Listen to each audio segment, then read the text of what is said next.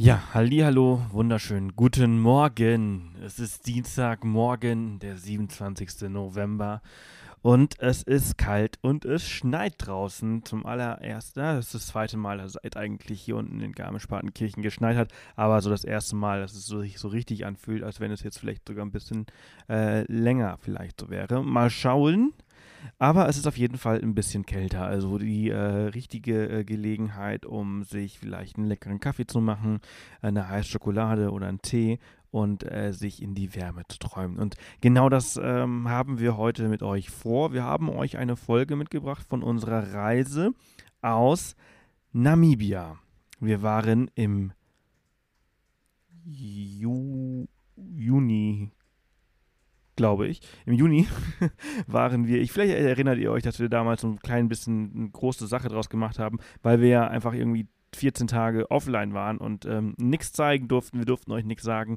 Und dann haben wir diese tolle, tolle Kampagne mit äh, Globetrotter geshootet und ähm, Genau, und über diese Geschichte äh, erzählen wir jetzt, aber die, diese Reise erzählen wir euch jetzt ein bisschen. Es ist ein bisschen länger geworden, es ist tatsächlich eine der längsten Folgen. Ich glaube, äh, länger war nur noch die Folge von der Leserreise im April mit äh, Kerstin, wo wir auch über zwei Stunden gesprochen haben, aber heute sprechen wir halt auch über zwei Stunden. Also ich hoffe, ihr bringt ein bisschen Zeit mit und um euch das Ganze appetitlich zu machen, ähm, am Ende der äh, Folge erzähle ich euch auch noch einmal, wo es für uns am Samstag äh, jetzt hingeht. Ähm, endlich äh, wieder unterwegs. Ich habe gerade äh, die E-Mail bekommen, dass wir ähm, jetzt so langsam einchecken dürfen, unsere Sitzplätze auswählen dürfen und ähm, ja, wo es da für uns hingeht, erfahrt ihr also, wie gesagt, am Ende dieser Folge. Ich hoffe, euch geht's gut. Ich möchte jetzt eigentlich auch nicht allzu lange hier reden äh, am Anfang der Sendung.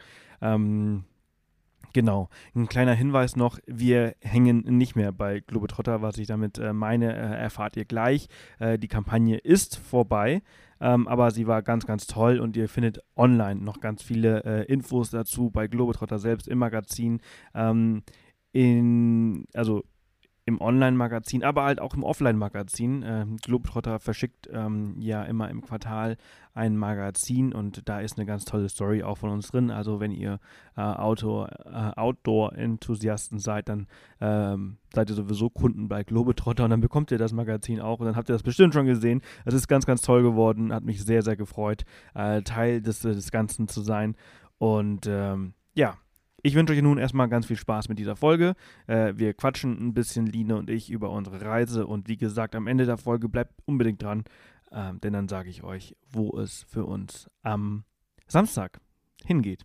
Also, bis dahin wünsche ich euch noch eine ganz tolle Woche und bis bald. Tschüss. Hallo. Hallo. Herzlich willkommen zu einer neuen Abenteuerfolge. Wir sitzen hier mit Kaffee in der Hand, wie immer. Diesmal ganz schlau, aber ähm, mit unseren Kaffeebechern, weil wir die Befürchtung haben, dass es ein bisschen länger dauert, die Folge. Und äh, dann haben wir ein bisschen länger warmen Kaffee. Das stimmt. Normalerweise wird unser Kaffee dann eigentlich schnell kalt. Kalt, ich wollte sagen leer, aber das tut er nicht. Er wird schnell kalt und äh, so wird er halt äh, älter länger. Ähm, wir sprechen heute über Namibia, unsere Reise nach Namibia.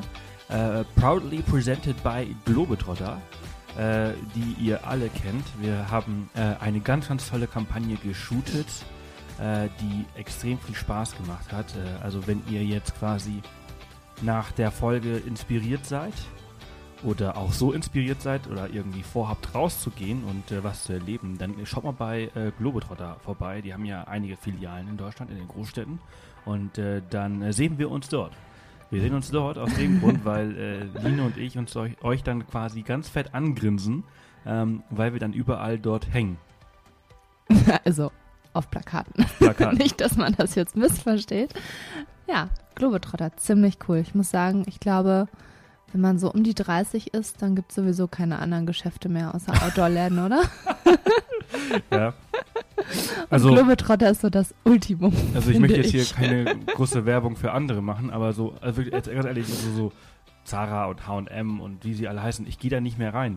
Nee. Ich gehe da nicht mehr rein. Ich äh, kaufe tatsächlich nur noch in Outdoor-Geschäften meine Klamotten und ähm, während man so mit 20 noch ganz viel äh, stylische Klamotten im Schrank hatte, hat man heute Ich muss dir widersprechen, direkt bevor du deinen Satz zu Ende bringst. Ich finde heutzutage die Outdoor-Klamotten richtig stylisch. Ich habe ein paar Outfits, wo ich mir denke, cool, kannst du auch in der Stadt tragen. Ja, das stimmt. Ja, das stimmt. Aber ich wollte, aber als ich eigentlich sagen wollte, also, so- also Jeans äh, äh, ziehe ich jetzt nicht zum Wandern an. Nee. Äh, und äh, während ich mit 20 halt noch ganz viele Jeans und ganz viele äh, stylischere äh, Klamotten hatte und nicht funktionalere Klamotten, habe ich heute mehr funktionale Klamotten als ja, unser Kleiderschrank ist, ist so ein halber Globetrotter gefühlt. Ja, also ich wollte einen extra großen bestellen und Line meinte damals, als wir hier nach Garmisch gezogen sind, nee, das muss nicht. Also wir haben schon einen großen Wir Kleiderschrank. haben schon einen großen, aber der reicht nicht.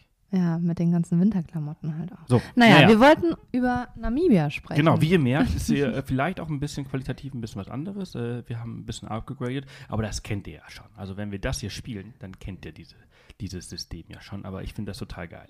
Wir wir sitzen, sitzen hier, hier, mit zwei Mikros. und äh, in, wir sitzen an einem Ort, der früher sonst immer so total geschallt hat. Und äh, ich glaube, so ist das eigentlich echt ganz gut. Yay.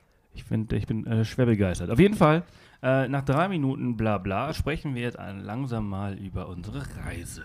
Unsere Reise ging zehn Tage durch Namibia. Neues Land für uns beide.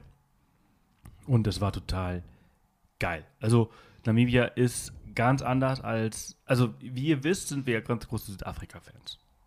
Ja, wir reisen seit. Gefühlt jedes Jahr dreimal. ich weiß nicht, seit vier Jahren, glaube ich, oder so, reisen wir jedes Jahr mindestens einmal und äh, die letzten zwei Jahre waren wir mal zweimal da. Also dieses Unsere Jahr, allererste Lesereise dieses Jahr sind wir dreimal in Südafrika, kann das sein? Du, ich habe aufgehört zu zählen. Es ist einfach nur schön. Ja, also auf jeden Fall, wir lieben Südafrika und äh, jetzt durften wir zum allerersten Mal ins Nachbarland, nach Namibia. Äh, früher hieß Namibia ja auch äh, Deutsch-Südwestafrika und ähm, weil es halt eben die einzige oder eine der wenigen Kolonien äh, Deutschlands war. Es gab auch Ost-West. Ach, genau, Deutsch, es gab auch Deutsch, Ost, naja, auf jeden Fall, also aber äh, Deutschland hat so mit Kolonialherrschaft eigentlich nicht so viel am Hut äh, gehabt, äh, was ja an sich eigentlich eine ganz gute Sache ist, ähm, weil ich finde, Kolonialherrschaft äh, hat eigentlich nicht so gute Dinge gehabt, aber es ist ein kleiner Exkurs in die Geschichte, ist auch egal. Auf jeden Fall, du äh, reist durch Südafrika und sitzt dann in Swakopmund und äh, im Brauhaus und äh, dann ähm, bringt dir dein äh, Kellner, der äh, andere Hautfarbe hat als du, also ein Dunkelhäutig. ein dunkelhäutiger, äh, und sagt dann erstmal so, "M, warte mal, Moment, äh, hier fehlen noch drei Bier. Die kommen gleich. Die kommen gleich. Und dann denkst du so, hat der das gerade wirklich gesagt? Oder habe ich das, das ist ja komisch. Und dann fährst du durch die Wüste, machst dein Radio an und dann kommt Windhoek, das Wetter im Hochplateau heute 20 Grad. und du so, was geht denn? Also es ist halt einfach so, Deutsch ist, wird nicht überall gesprochen, aber es wird recht viel gesprochen. Man hört das immer wieder und ähm, jeder versteht es, glaube ja, ich, auch jeder ganz versteht. gut. Also man muss immer ganz vorsichtig sein, wenn man so sagt, so, oh, ey, du, schon mal, der, der nervt, ne? Oder äh, was auch immer, irgendwie das und das. Ähm, also war ganz lustig eine Situation in einer, in einer Spitzkoppe, da haben sich so äh, ein paar Mitarbeiter so wirklich, wirklich krass gestritten. Also so mit ähm, Kanist Wasserkanister auf den Kopf hauen und äh, Frau geht mit Messer auf Mann los und so. Also, also ganz, ganz krass. Und dann haben, haben wir sehr geschockt uns darüber unterhalten, was da gerade abgeht. Und äh, die äh, Mitarbeiter haben natürlich alles verstanden und haben dann irgendwann so gesagt, so ja, ähm, Leute, jetzt äh, sollten wir vielleicht mal hier weggehen. Also ähm, das ist hier alles sehr unangenehm. Und äh, ja, also jeder, jeder versteht es und äh, es ist irgendwie ganz, äh, ganz, also es passt nicht. Irgendwie Für passt mich nichts. passt Man es ist nicht. irgendwo in Afrika, es sieht ganz, ganz anders aus als in Deutschland also ist auch, natürlich. Also ich finde, es ist halt, also alle, die in Südafrika waren und in Kapstadt und die Garden Route gemacht haben und denken, das ist Afrika, das ist es nicht. Ähm, wenn man halt irgendwie so im Osten äh, Südafrikas unterwegs ist, so an der Grenze zu Mosambik oder an der Grenze zu Botswana und so, wo es halt schon ein bisschen ländlicher ist, das ist dann schon viel mehr Afrika in Südafrika. Und Namibia ist dann auch noch mal mehr Afrika auf eine andere Art und Weise. ganz anders. Also man kann das nicht, man kann das nicht Vergleichen. Sollte man auch nicht. nehmen. Nee, vergleichen sollte man so. Okay, okay, also ab sofort sprechen wir nicht mehr über Südafrika, sondern wir sprechen über Namibia. Auf jeden Fall sind wir da eines Tages angekommen. Es war ein Freitag. Unsere War's? Maschine aus Frankfurt, die Air Namibia SW285, glaube ich, äh, landete um 8 Uhr morgens im Windhoek am Flughafen. Ich glaube sogar noch früher. Es war Äh, nämlich stimmt, noch nicht hell. stimmt, Stimmt, Ich glaub, stimmt. es war eher so irgendwie 6 Uhr irgendwas. Ja. Und, aber Und es war arschkalt erstmal es war morgens. echt kalt. Es ist, es ist Wüste, es ist Wüste und entsprechend ist es halt so, dass es tagsüber warm und heiß ist und, und äh, im äh, Nacht halt eben kühlt es halt eben ab. Das ist ganz normal. Es ist eigentlich auch egal, ob du im Winter da bist, also bei uns im Sommer oder im Sommer, also bei ich bin nicht verwirrt. Aber es ist egal, ob du Sommer oder Winter da bist. Es ist eigentlich nachts immer recht frisch und äh, tagsüber angenehm bis warm. Aber auf jeden Fall sehr interessant. Windhoek hat äh, 700.000 Einwohner und äh, Namibia hat nur 2 Millionen Einwohner. Also ein recht 2,2 Millionen. 2,2 Millionen. Also eigentlich ein recht kleines Land. Und ähm, dafür, dass Windhoek eigentlich so eine recht große Stadt ist, auch sehr, sehr interessant. Kurzer Exkurs da auch noch. Der Flughafen von Windhoek liegt eine Stunde 45 Kilometer, glaube ich, ne? eine das, Stunde ja. entfernt von Windhoek. Und der Grund dafür ist, dass Windhoek, haltet euch fest, 1700 Meter über dem Meer liegt. Und äh, das finde ich einfach extrem krass. Das ist aber nicht ganz der Grund. Der Grund ist, dass Pass auf, da Berge warte, drumherum warte, sind. Ja, ja, ja, ja. Also, und da sind so viele Berge drumherum und es ist einfach so hügelig auf 1700 Metern, dass sie erst eine Stunde rausfahren mussten, um eine flache Fläche zu finden, die groß genug ist, um einen Flughafen hinzubauen. Der dann doch ziemlich klein und der ist. dann sehr, sehr klein ist. Es ist eigentlich nur eine Halle, die aus äh, Ankunft und Abflug äh, äh, besteht. Äh, es sind, äh, ich glaube, zwei Gepäckbänder, also nicht viele. Und äh, es sind eins, zwei, drei, ich glaube, fünf Chicken Gates. Äh, ja, und die wechseln dann immer, je nachdem, Ja. welche Airline gerade fliegt, genau. kommt da ein anderes Schild Genau, hin. genau. Also es, es ist halt so, dass also aus Deutschland kommst du mittlerweile sogar eigentlich recht gut an. Also es gibt jetzt gerade dieses Problem, dass äh, Air Namibia nicht mehr der einzige Carrier ist. Also Air Namibia fliegt von äh, Frankfurt direkt jeden Tag nach äh, Windhoek, aber mittlerweile fliegt halt auch Eurowings von, von München und Katar fliegt da jetzt auch hin. Condor fliegt doch auch, Condor glaub ich. fliegt auch hin. ähm, entsprechend gibt es da immer mehr. Und ich, also ich glaube, dass dieser Flughafen also äh, bald vergrößert wird. Auf jeden Fall ist es sehr, sehr interessant, da anzukommen. Und ähm, kleiner Tipp, rennt, sobald ihr ankommt, rennt um euer Leben und seid wie Linie die allerersten, die durch die Immigration gehen, weil sonst kann es ein bin halt bisschen ein Travel Pro, ne? ja, sonst kann es halt ein bisschen äh, dauern. Ähm, das zieht sich halt alles ein bisschen. Alles ein bisschen ähm, Langsam. afrikanisch langsam. Aber das ist auch schön. Könnte auch spanisch langsam sein. Also es ist halt einfach langsam. Ähm, auf jeden Fall, wir sind angekommen und dann sind wir äh, abgeholt worden von unserem Fahrer äh, von Esco Car Hire.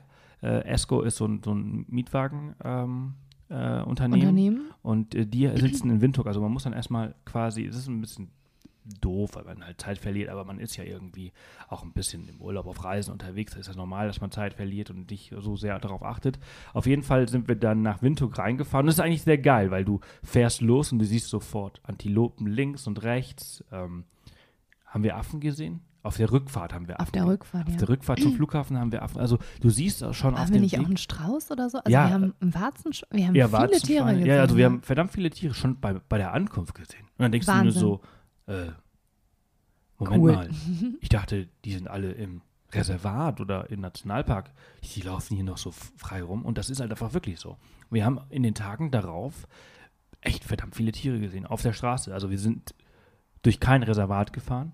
Wir sind einmal durch den Nationalpark gesehen, da haben wir natürlich extrem viele Tiere gesehen, aber auf den Straßen Um es dann doch nochmal mit, mit Südafrika zu vergleichen. In Südafrika, da hat man zwar auch den riesigen Kruger-Nationalpark, wo die Tiere mehr oder weniger frei rumlaufen, ähm, aber der Rest des Landes teilt sich in, in, ja, wie Sebastian schon gesagt hat, Reservate auf. Das kann man sich vorstellen wie riesige, ja, nicht Farmen, aber riesige Areale und da sind natürlich überall Zäune drum, damit die Tiere A nicht abhauen, die haben ja auch einen Wert, aber auch B, damit niemand draufkommt wie irgendwelche furchtbaren Wilderer.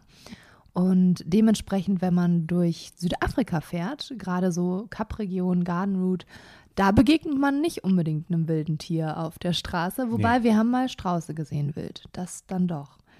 Ähm, Ja, das stimmt, Aber in aber- Namibia ist das ganz anders. Ja, aber da, du sprichst es gerade an, äh, äh, wenn man in Südafrika, damit da keine Wilderer reinkommen, auch total geil, in Südafrika wurden gerade zwei Wilderer von Löwen gefressen in, im Shibuya, ne? In Ja. Shibuya äh, äh, Game Reserve. Äh, geschieht Ihnen recht. Hat tatsächlich auch der Manager gesagt, dass er glücklich ist Echt? darüber. Ja. Naja, kleiner Exkurs. Echt. Zurück zu Namibia. Was, was fällt den Leuten ein, Nashorne zu killen? Ehrlich. Ähm, naja, auf jeden Fall zurück zu Namibia. Also, wie gesagt, man fährt da 45 Minuten rein und du siehst halt jetzt dann schon irgendwie so echt viele Tiere. Wenn man mit der Maschine um, äh, ich glaube, 21.10 Uhr fliegt, dann ist man halt morgens um 6 Uhr da. Und Irgendwie so, ja. und dann ist man halt, dann macht man halt den Sonnenaufgang mit und wenn man halt unterwegs ist in die Stadt, dann ist es halt echt auch ein geiler Moment, weil das Licht total Licht, toll ist. Wahnsinn. Und ähm, dann sind wir angekommen, Esco Kahaya. Darf ich noch was Ja, dazwischen natürlich. sagen? Ich fand es total wahnsinnig. Also mir war es natürlich vorher auch nicht bewusst, dass man erstmal so lange noch in die Stadt reinfährt. Nee, mir auch nicht. Aber da ist nichts. Also Nee. wir sind vielleicht an vier Häusern vorbeigefahren. Ja, Wenn äh, überhaupt. Also wenige. Ja, also wenige. am Anfang vom Flughafen kommt. Und Ja, ja. Äh, dann alleine schon die Farben diese, dieses Landes, also dieses Rot, das lag jetzt nicht nur am Sonnenaufgang, sondern es war einfach, also ich war da schon nachhaltig beeindruckt. Und ähm, ja, dann waren wir in der Stadt bei Askokaya. Darf ich mal was dazu erzählen? Ich ich fand's nämlich so witzig. Wir sind dann mit dem Shuttle abgeholt worden und bei denen reingefahren und man sieht dann, es öffnet sich ein Tor, man fährt äh, auf den Hof ein ähm, und dann stehen da drei, vier Autos und, und wir waren auch eine echt etwas größere Gruppe durch äh, das ganze Kampagnenteam bei Globetrotter. Also wir sollten drei, vier Autos auch bekommen und alle so, ah ja, das werden unsere Autos sein. und dann fährt er weiter und dann kommt da noch ein riesiger Hinterhof mit, ich weiß nicht, wie viele Autos standen da? 100? Ich weiß es nicht. Riesenunternehmen, richtig groß. geil, richtig geil. Ja, so, das wollte ich nur so erzählen. Ja. Naja, und auf jeden Fall haben wir da dann unser, unseren Wagen abgeholt. Und das ist auch, also wir haben zur Zeit haben wir auch so einen Run. Also dieses Jahr, muss ich sagen, wir haben so oft niegelnagelneue Autos bei, äh, bei äh, Mietwagenfirmen. Mietwagenfirmen bekommen. Das ist unglaublich. Also wir haben auf jeden Fall einen Toyota Hilux. Manche nennen den Hilux. Äh, ich nenne den Hilux. Keine Ahnung, wie der wirklich ausgesprochen wird. Auf jeden Fall war das ein Toyota-Fahrzeug. Und ähm, der hatte 50 Kilometer auf dem Tacho. Das sind so diese 50 Kilometer, die man halt quasi ähm, den von der, also von der Fabrik auf den LKW fährt, vom LKW runter zum Umbauen. Also die sind extra alle Outdoor umgebaut. Das sind halt keine Standard Hilux oder Hilux, sondern ähm, die müssen dann, die werden in Kapstadt umgebaut. Ach echt, in Ja, Kapstadt? Stimmt, viele hatten irgendwie so ein südafrikanisches Zeichen. Ne? Irgendwo in Südafrika werden die umgebaut, äh, also Offroad-tauglich gemacht. Und dann äh, werden die dann quasi wieder hochgefahren. Und ja, diese paar Meter halt immer wieder sind dann irgendwie 50 Kilometer geworden. Und äh, mit 50 Kilometer haben wir den Wagen umgenommen. Und äh, man muss halt auch sagen, also die, die Südafrikaner oder die im südlichen Afrika lebenden Menschen, ähm, dazu äh, zählt Namibia ja auch noch, die sind der absolute Wahnsinn, was Outdoor angeht und äh, Camping. Also ich kenne Camping. keine andere Nation wie die Südafrikaner, die so campingaffin sind und so gut ausgestattet sind. Also man fährt durch Namibia und man fährt auch durch Südafrika und Botswana und so. Das sind immer hauptsächlich die Südafrikaner, die dann unterwegs sind und die haben dann quasi die fettesten Rigs, so nennt man das in der Outdoor-Branche. Ein Fahrzeug ist ein Rig und ähm, das ist ausgestattet wie, also, ey. Da, Mega da, geil. Da, da laufe ich die ganze Zeit neidisch rum. So, oh, will ich auch. Geil, geil. Boah, ist das geil. Jo. ich feiere das hier voll ab, dass wir jetzt hier mit Mikro sitzen. Mal so ganz neues Setup. Auf jeden Fall ist, es- ist es extrem cool. Und äh, dieser, dieser Hilux von, von Asco, der war total gut ausgestattet. Ähm, wie gesagt, der war Man ganz kann ja neu. mal ein bisschen was zur Ausstattung sagen. Ja, Also können wir gleich mal sagen. Also der war, der, oh, oder ja, Ja, äh, jetzt. erzähl mal. Ja, okay. also hinten, das ist letztendlich ein Pickup und hinten wird dann ein- so ein Also es ist ein Viersitzer. Viersitzer, Fünfsitzer Pickup. Metallaufsatz draufgepackt. Und bei unserem war jetzt, ich glaube, das ist auch Standard bei den Autos, noch ein Wassertank. Waren das 40 oder 60 Liter? 40, ne? Weißt du das noch? Äh, 40 Liter. Genau, der war quasi ähm, hinter An der, der Rück- Fahrerkabine. An der Rückwand. An der Rückwand, genau. Also Angebaut. hat kaum Platz eingenommen. Ich glaube, der war Total geil, ist, glaube 10 ich, ist, glaub ich auch breit. von Frontrunner. Äh, das, Die sind Mega. total geil. Und zwar wurde dann quasi, du hast unten links und rechts, ich glaube, an beiden Seiten hast du quasi einen Ausgang. Und die haben, glaube ich, nur den linken genutzt. Und haben die ein Kabel durch die Karosserie gezogen, nach hinten zum Auspuff. Und da war dann quasi ein Wasserhahn. Wasserhahn, Wasserhahn wo du dann quasi mit diesen 40 Litern halt den Abwasch machen konntest oder eben schnell die Hände waschen konntest und, und, und. Mega Ähm, und praktisch. ist Und, hat halt nicht viel Platz weggenommen, ne? Nee, überhaupt nicht, war total praktisch. Also Oh. neben dem Wassertank war noch ähm, ein Kühlschrank, relativ groß. Ein richtig guter Kühlschrank, Ja. den du halt auch richtig gefrieren konntest. Also ich erinnere Da mich. mussten wir erst ein bisschen rumspielen, bis wir die richtige Ja, Temperatur hatten. Aber ich erinnere mich immer an, wenn ich solche Sachen habe, einen Kühlschrank, und wir haben ja eigentlich auch einen Kühlschrank für unser Auto hier, für unseren Jeep. Ähm, wenn ich daran denke, dann muss ich, ich muss immer an, an unsere sechs, sieben Wochen äh, Australien denken, wo wir mit Kühlbox gereist sind. Nie wieder. Und ähm, dann mussten wir im Hochsommer Australiens, Westaustralien, äh, äh, ist ja halt auch sehr, sehr heiß. Und dann mussten wir immer alle zwei Tage neues Eis kaufen, um Das unser waren auch jedes Mal zwei Dollar. ja, ja, aber nicht nur, es ging nicht nur um das Geld, aber es, es ist halt einfach so jeden, jeden zweiten Tag Eis kaufen, um deine Sachen kühl zu halten. Und dieses Scheißeis ist ja auch irgendwann geschmolzen. Das heißt, dein Kühlschrank oder deine Kühlbox ist immer geschwommen. Und wenn du dann halt irgendwie, so keine Ahnung, eine Packung Eier da drin hattest, dann, Oh, dann, dann ist ja diese, diese Eierverpackung halt einfach weich geworden, rumgeschwommen. Dann sind die Eier da rumgeflogen und dann sind die kaputt gegangen und über dein ganzes Zeugs. Und dann hast du da irgendwie so einen Mix aus Wasser und Eigelb und Eiweiß und, und, und dann deine ganzen, also ihr könnt euch vorstellen, wie es war. Also das ist total ekelhaft. Und deswegen finde ich sowas total Luxus, dass du halt ein Fahrzeug hast, ähm, wo Mit du einer halt richtig guten, großen, funktionierenden Kühlbox. total super, total super. Und das hat auch geholfen. Brauchten wir auch.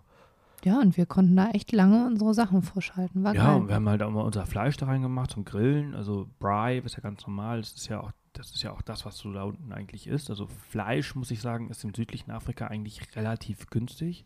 Und du kriegst qualitativ hochwertiges Fleisch. Und entsprechend Wird da immer gegrillt. wird da eigentlich fast immer gegrillt, überall gegrillt. Was hatten wir noch? Wir hatten noch zwei Campingstühle. Also wir haben, wir haben Dann noch den Tisch, der Ge- ziemlich genial auch unterm Dach irgendwie eingeschoben wurde. Also auch sehr platzsparend. Ich finde das immer total spannend, wie die Leute so Autos ausbauen und wie raffiniert das manchmal ist. Dann hatten wir noch ja, Schlafsäcke für unser, wir hatten nämlich ein Dachzelt oben drauf. Das haben wir, glaube ich, noch gar nicht erwähnt. Ein Dachzelt für zwei Personen. Super stabil, super geil. Wir hatten ja äh, mal eine Dachzelterfahrung in Costa Rica. Da äh, hatten wir das Gefühl, dass es nicht ganz so stabil war, das Dachzelt. Und diesmal war es einfach mega. Ja, das also, stimmt. Also ich erinnere mich noch an unsere äh, Land Rover Defender äh, Geschichte da in Costa Rica von Nomad America. Da waren wir auch zwei Wochen, zehn Tage oder so unterwegs und erstens Costa Rica ist, finde ich jetzt äh, zur, zur Regenzeit sehr, sehr feucht. nicht sehr, so das optimale Zeltland. Camping war sehr grenzwertig, muss ich, muss ich ehrlich sagen. Also wenn du da mit 30 Grad nachts äh, und Luftfeuchtigkeit von weiß ich nicht und überall Mücken und so äh, campst, dann macht das ist halt eine andere Art von ist, Abenteuer. genau, ist eine andere Art von Abenteuer und, und dann hatten wir die, ja diese Erfahrung. Vielleicht erinnert sich der ein oder andere, der uns halt auch auf anderen Kanälen folgt, ähm, gleich am allerersten Tag, wir sind recht spät damals angekommen in, in San Jose, weil wir Probleme mit der Drohne in Nicaragua hatten und über Panama fliegen mussten. Kleiner Exkurs.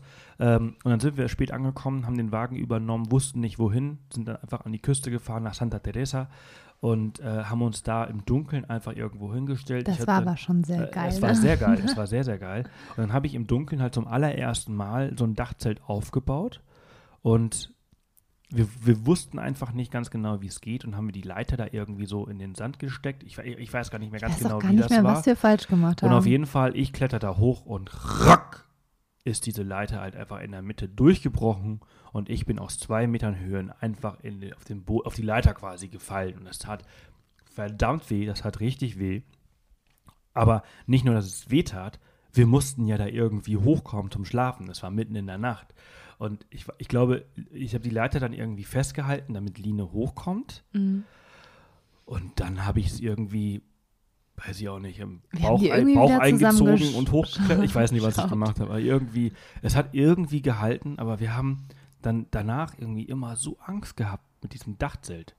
Und ähm, Ja, zumal die Leiter ja auch das Gewicht tragen muss ja, von der ja, einen ja, Hälfte. ja, also es war irgendwie ganz, ganz komisch und irgendwie haben wir das immer im Hinterkopf gehabt. Dachzelt, hm, naja, immer irgendwie eher unsicher und jetzt waren wir ja gezwungen, wieder im Dachzelt zu schlafen und siehe da, Mega geil. also entweder hat sich halt in den letzten vier, fünf Jahren sind diese Dachzelte oder diese, Leit, diese, diese Treppen und Leitern qualitativ hochwertiger geworden oder aber wir haben irgendwie was komplett falsch gemacht oder wir haben einfach ein, irgendwie ein faulty Product gehabt, also ein Produkt, was halt nicht mehr richtig ging oder kaputt war. Mhm. Auf jeden Fall überhaupt kein Problem. So ein Dachzelt, ich habe das in zwei Minuten aufgebaut Also alleine vor allem. alleine. Also, Also in zwei Minuten ist das Ding aufgebaut und das hält Bombe. Man schläft da richtig gut drin. Und äh, das war total und es geil. gibt irgendwie nichts Geiles, als so in einem Dachzelt zu Ja, übernachten. also das war- ich ich also feiere das voll ab. Das war total geil, weil du liegst halt einfach auf zwei Metern über dem, dem Boden und hast halt einfach nochmal eine viel geilere Sicht, als wenn du ein ganz normales Zelt hast. Und äh, das war total cool. Und das haben wir auch dann ähm, auch echt oft genutzt jetzt in Namibia, besonders in, in den letzten Tagen. In den ersten Tagen waren wir ja, wie gesagt, mit einem Kampagnenteam dort von Globetrotter. Wir haben ja äh, diese Darf ich ganzen. noch ein bisschen was zur Ausstattung sagen? Ach so, natürlich. Ich dachte, das wären wir durch. Nee, also wir hatten dann noch eine Box mit ganz viel Besteck, zwei, zwei Gaskartuschen, zwei große zum Kochen. Ähm, nennt man das Gaskartuschen? Nee, Nee, Kartuschen sind die kleinen, klein, sondern Tonnen? Nee, Gasflasche. Flasche. Ach, das ist eine Flasche. Alles klar. Drei, drei, zweimal drei Kilo. Ja, mega. Also und natürlich Aufsätze dafür, damit wir die nutzen können. Äh, wirklich Kochtopf, äh, Pfanne, also alles, was man braucht. Flaschenöffner sogar. Ähm, zum Kochen echt super ausgestattet. Ähm, dann noch eine Box mit, die haben wir ehrlich gesagt erst am Ende entdeckt, so mehr oder weniger und gar nicht genutzt, aber natürlich mit Handfeger. Es ist sehr sandig in Namibia. Ist, Mit Schläuchen. Ähm, ja. damit man den Wassertank auch wieder auffüllen kann. Also jetzt kein Ultimum Lux Luxusausstattung, aber alles, was man zum Campen braucht. Also richtig geil. Man kann quasi das Auto abholen, sollte noch was zu essen holen und dann kann man loslegen. Das ist äh, total cool. ja, das war, das war wirklich total genial. und das haben wir dann auch gemacht. Also und, und ach so, man hat auch, äh, das ist, das finde ich eigentlich auch echt sehr, sehr praktisch und ähm, hat an der einen oder anderen Strecke vielleicht sogar geholfen. Ähm, zweimal 80 Liter Tank, ah ja, also 160 Liter äh, Für Benzin. Diesel. Ähm, da kommst du Ja. echt weit mit. Ähm, mal so eine Zahl, also wir sind in zehn Tagen äh, 3000 Kilometer gefahren. Also ganz genau sind wir 2000. würden wir jetzt nicht so empfehlen. Ähm, Ähm, ist ein bisschen viel, aber ich habe Leute kennengelernt, äh, die sind mehr gefahren. Ähm, das äh, finde ich auch. Aber wobei, die sind auch zu zweit gefahren, ich bin alleine gefahren. Also das ist halt auch einfach der, der große Unterschied, dass wenn man sich aufteilt, dann geht das vielleicht, aber alle- alleine ist das schon echt. Man sollte aber auch zum Beispiel in Namibia ähnlich wie in Australien nicht unbedingt nachts fahren, Nee. eben weil du halt äh, die Gefahr hast, dass Tiere auf die Straße rennen, ähm, weil die da eben noch sehr frei und wild rumleben, rumleben, rumlaufen und leben. Rumlaufen. Ja, ja, auf jeden Fall. Das stimmt. Und ähm, also, was wollte ich jetzt eigentlich sagen? Ich wollte, ich Vielleicht fangen wir mal mit der Reise an. Ja, wir, wir sprechen jetzt mal äh, nach, nach, nach 25 Minuten, einer halben Stunde, fangen wir mal mit der Reise an. Also, ihr merkt schon, also es gibt viel zu erzählen und es ist einfach extrem cool, was man dort alles erleben Wir kann. sind halt, ähm, dadurch, dass das diese Kampagne ist, ähm, mit Globetrotter sind wir jetzt ein bisschen zickzack gefahren in Namibia. Die Reiseroute würde ich jetzt so genau so nicht empfehlen, sondern ich würde es eher eine Rundreise aber draus so machen. ein, so ein mega Zickzack ist das nicht. Also, nicht. also wir sind, also wir haben, wir sind so eine 8 gefahren. Wir sind so eine Acht gefahren. Also ich würde dann wenigstens Also man kommt noch eine Woche Punkt, dranhängen. man kommt an dafür. einen Punkt zweimal dran vorbei. Also das ist Windhoek gewesen für uns, an dem wir halt äh, Okahandja, das ist quasi so da, wo wir zweimal waren. Ja, weil, also Namibia gibt es quasi zwei Hauptstraßen, die B1 und die B2, wobei sie mittlerweile A1 und A2 heißen. Also die, Auto, die zwei Autobahnen Namibias Naja, gefühlt. Autobahn, es ist, Es ist natürlich es keine ist eine Autobahn. Bundesstraße. Eine Bundesstraße. Maxi, also kann, man, darf, man darf 120 fahren, das ist das schnellste. Aber es ist halt, das sind die best asphaltiertesten Straßen Namibias. Genau. Und Weil äh, 90 Prozent der Straßen sind Gravel Road. Gravel Roads, sind, äh, also ähm, äh, Schotter, Schotterpisten Schotter oder, oder oder, oder, Salz. Sand, Sandpisten oder Salzpisten. Äh, und das ist eigentlich schon krass. Und auf den darfst du nur 80 fahren, Ja. das schnellste. Das muss man halt bedenken in Namibia. A, die Strecken sind sowieso riesig weit. Also das sieht irgendwie, äh, als ich damals den Reiseplan bekommen habe für Namibia, dachte ich, oh ja, cool, ist ja alles relativ nah aneinander. Äh, äh, äh, nee, also das sieht dann nah aus, sind dann aber trotzdem irgendwie 500 Kilometer. Und das auf Gravel Road oder Salz- oder Sandstraße zu fahren, dauert dann auch deutlich länger, als wenn man irgendwie 500 Kilometer in Deutschland über die Autobahn pest. Das sollte man immer so ein bisschen bedenken. Und ähm, ja, wir sind dann, haben wir unser Auto abgeholt und sind wirklich auch direkt losgefahren und zwar Richtung Spitzkoppe. Ähm, Richtung mehr oder weniger Swakopmund. Ähm, Erst das ist die Straße, den- die genau. B2. zwei. Also erst über die B1 oder A1 in den Norden hoch äh, und dann abgebogen bei Du hattest den Ort gerade genannt. Okahandja. Da gibt es ein gutes Café übrigens. Das heißt Brew. Brew. Da gibt es eine Shell-Station äh, auf der rechten Seite und das ist halt einfach so ein, Da ist gegenüber so ein, so ein Craft, Raststopp. Das ist so ein, bisschen, so ein bisschen größerer Raststopp quasi. Ja. Und da kann man auch einkaufen. Ähm, Da ist so ein Spar, der ist jetzt aber nicht aber der beste. also hier, hier der groß, der, der, der, gut, der Hinweis. Also solltet ihr wie wir quasi am Anfang Richtung Westen fahren und äh, zur Spitzkoppe, dann haltet dort oder aber vorher in Windhoek, um um einzukaufen. einzukaufen. ja. Solltet ihr nach, äh, zum Etosha fahren, ja. dann haltet ihr in dem, ja, auch mit O, in dem vorletzten Ich, hab, Ort. ich hole mal gerade mein ja, Handy, ich muss dann auch schaue ich nach. schauen. Also der Ich vorletzte, der vorletzte Ort ähm, vor Etosha. Also es gibt, Mhm. und die heißen, die fangen, die heißen alle, oder die fangen alle mit O an, deswegen ist es so schwer, äh, sich das zu merken. Ähm, und zwar ist das in Oti, Otivarongo. Otivarongo, genau. Und da gibt es einen Otti super, Warongo. da gibt es einen ja. super Spar, an dem man vorbeikommt. Und der, Der ist, der so ausgestattet, so wie, weiß ich nicht, so wie, wie ein Real. Also so der, das ist so, so diese riesengroßen Supermärkte, die man halt vielleicht auch aus den USA oder so kennt.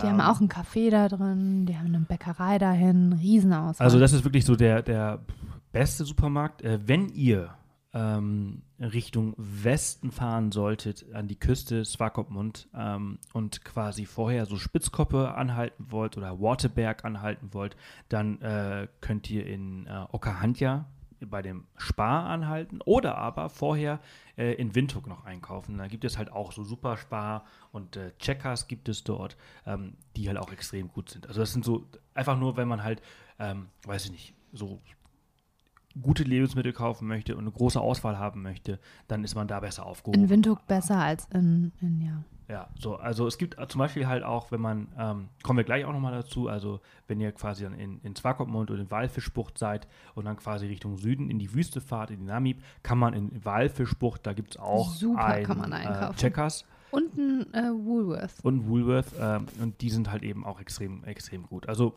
nur mal so als Tipp nebenbei.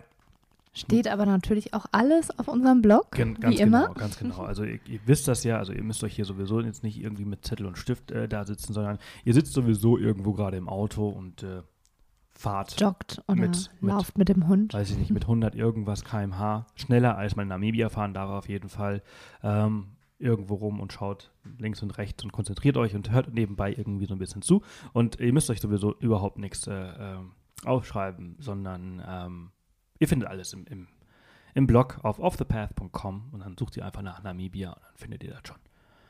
So, wo waren wir? Spitzkoppe. Wir waren, wir waren bei Spitzkoppe, also wir sind äh, zur Spitzkoppe gefahren. Äh, Das la sind so lange Fahrt, drei äh, dreieinhalb von Stunden von ja. Windhoek ähm, sind wir am Stück durchgefahren. Man muss dazu sagen, also ähm, wir hatten ja diese Kampagne, wir mussten ja diese ganzen tollen Bilder shooten, die ihr ab sofort bei Globetrotter in den Filialen und auf der Webseite und so weiter findet, die ganz toll geworden sind. Und ähm, dann sind wir da hingefahren und ey, von weitem sieht man schon diese Spitzkoppe. Diese, Genau, das ist so ein Felsberg, der spitz ist. ja, könnte ist man das einfach so ein, so ein Ich würde ihn fast Felshaufen nennen, aber das kommt ja, ihm nicht gerecht. mitten im Nirgendwo in der Wüste. Ja. Also es ist wirklich so, dass Namibia, ähm, ich weiß, ich vergleiche, ich sage immer selber, ich vergleiche nicht gerne, aber ich vergleiche mal gerade. Mich hat Namibia oder die Strecke dann sehr an ähm, Kalifornien erinnert, das Death Valley. Also weil diese so eine, so eine Art wüste, trockene Landschaft kenne ich bis jetzt nur von äh, oder aus Kalifornien, dem südlichen Kalifornien. Und ähm, es ist wirklich so, man hat eigentlich nichts ringsherum, also relativ flach, sandig, ähm, verschiedene Sandtonfarben. Und auf einmal sieht man diese, diese Gruppe, diese Spitzkoppe-Gruppe. Das sind verschiedene, ich nenne sie jetzt einfach mal ganz blöd Felshaufen. Es sind ja keine Berge. Ich habe hier in Garmisch Berge vor der Tür. Deshalb traue ich mich nicht, irgendwas anderes einen Berg zu nennen. Aber es sind, ähm, ja, riesige Felsbrocken, die sich zu, zu kleineren Bergen, großen Hügeln, wie auch immer man das korrekt aussprechen würde oder beschreiben würde, auftürmen. Und einer davon ist tatsächlich diese Spitzkoppe. Und die ähm, ist, wahrscheinlich kommt der Name wirklich auch daher, sehr spitz, wie eine Pyramide fast schon. Ähm, und die sieht man schon von Weitem. Und dann fährt man immer näher drauf zu und die wird immer größer und größer und größer und wahnsinniger und geil. Und ja, und ähm, dann sind wir da, ich glaube, am frühen Nachmittag angekommen. Glaube ich. Nachmittags? irgendwann. Ja, äh, also, Also es hat sich alles ein bisschen gezogen bei so einer großen ja, Gruppe so um und so. zwei, drei Uhr. Ja, genau. Und da gibt es drei Übernachtungsmöglichkeiten. Es gibt einmal ein Community ähm, Camping, das soll aber nicht so gut sein, habe ich jetzt von ganz vielen gehört. Da waren wir auch nicht. Dann gibt es nochmal eine Campingmöglichkeit direkt in diesem Spitzkoppen-Areal. Und es gibt eine Lodge. Ähm, und wir haben die erste Nacht in der Lodge verbracht und die zweite Nacht auf dem Campingplatz. Und ähm, mega cool. Also hat mich an die, wie hießen die, Alabama Hills in Kalifornien dann auch Ja, wieder das war erinnert. Echt cool. Das war echt sehr, sehr cool. Und dieser Campingplatz, also da gibt es, ich meine, man hat mir erzählt, 25 Stellplätze ähm, ungefähr, aber irgendwie kam mir das meine, mehr vor, ne? Mehr.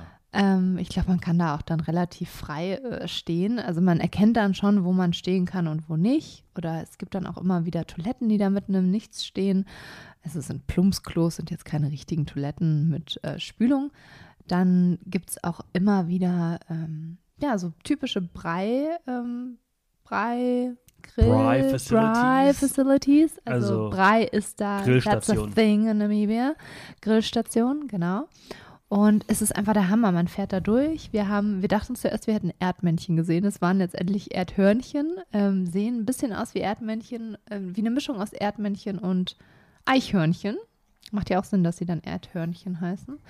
Und ähm, der Wahnsinn. Also total faszinierend, gerade mit diesem Licht, was in äh, Namibia ähnlich wie in Südafrika einfach eine total krasse Also Farbe auf total alles faszinierend. packt. Also, man, also es ist halt wirklich diese, diese Felsenlandschaft und ähm, wir haben in der ersten Nacht haben wir in dieser Lodge übernachtet, ähm, weil wir halt auch in dieser Lodge äh, geshootet haben und ähm, das Mein Kaffee ist übrigens immer noch warm.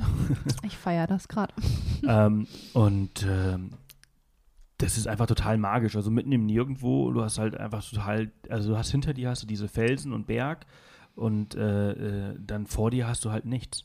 Weite. Weite, Also Weite. Also das, diese, so eine glaube- Weite kennt man auch einfach, wenn man aus Deutschland kommt, kennt man sowas eigentlich nicht. Also ich kenne es auch nur aus Australien, glaube ich. Außer man kommt jetzt. aus, also Felix meinte, einer der, der Leute bei, bei Globetrotter, der meinte, er kommt aus Schleswig-Holstein und er kennt flaches Land. Aber das übertrifft alles.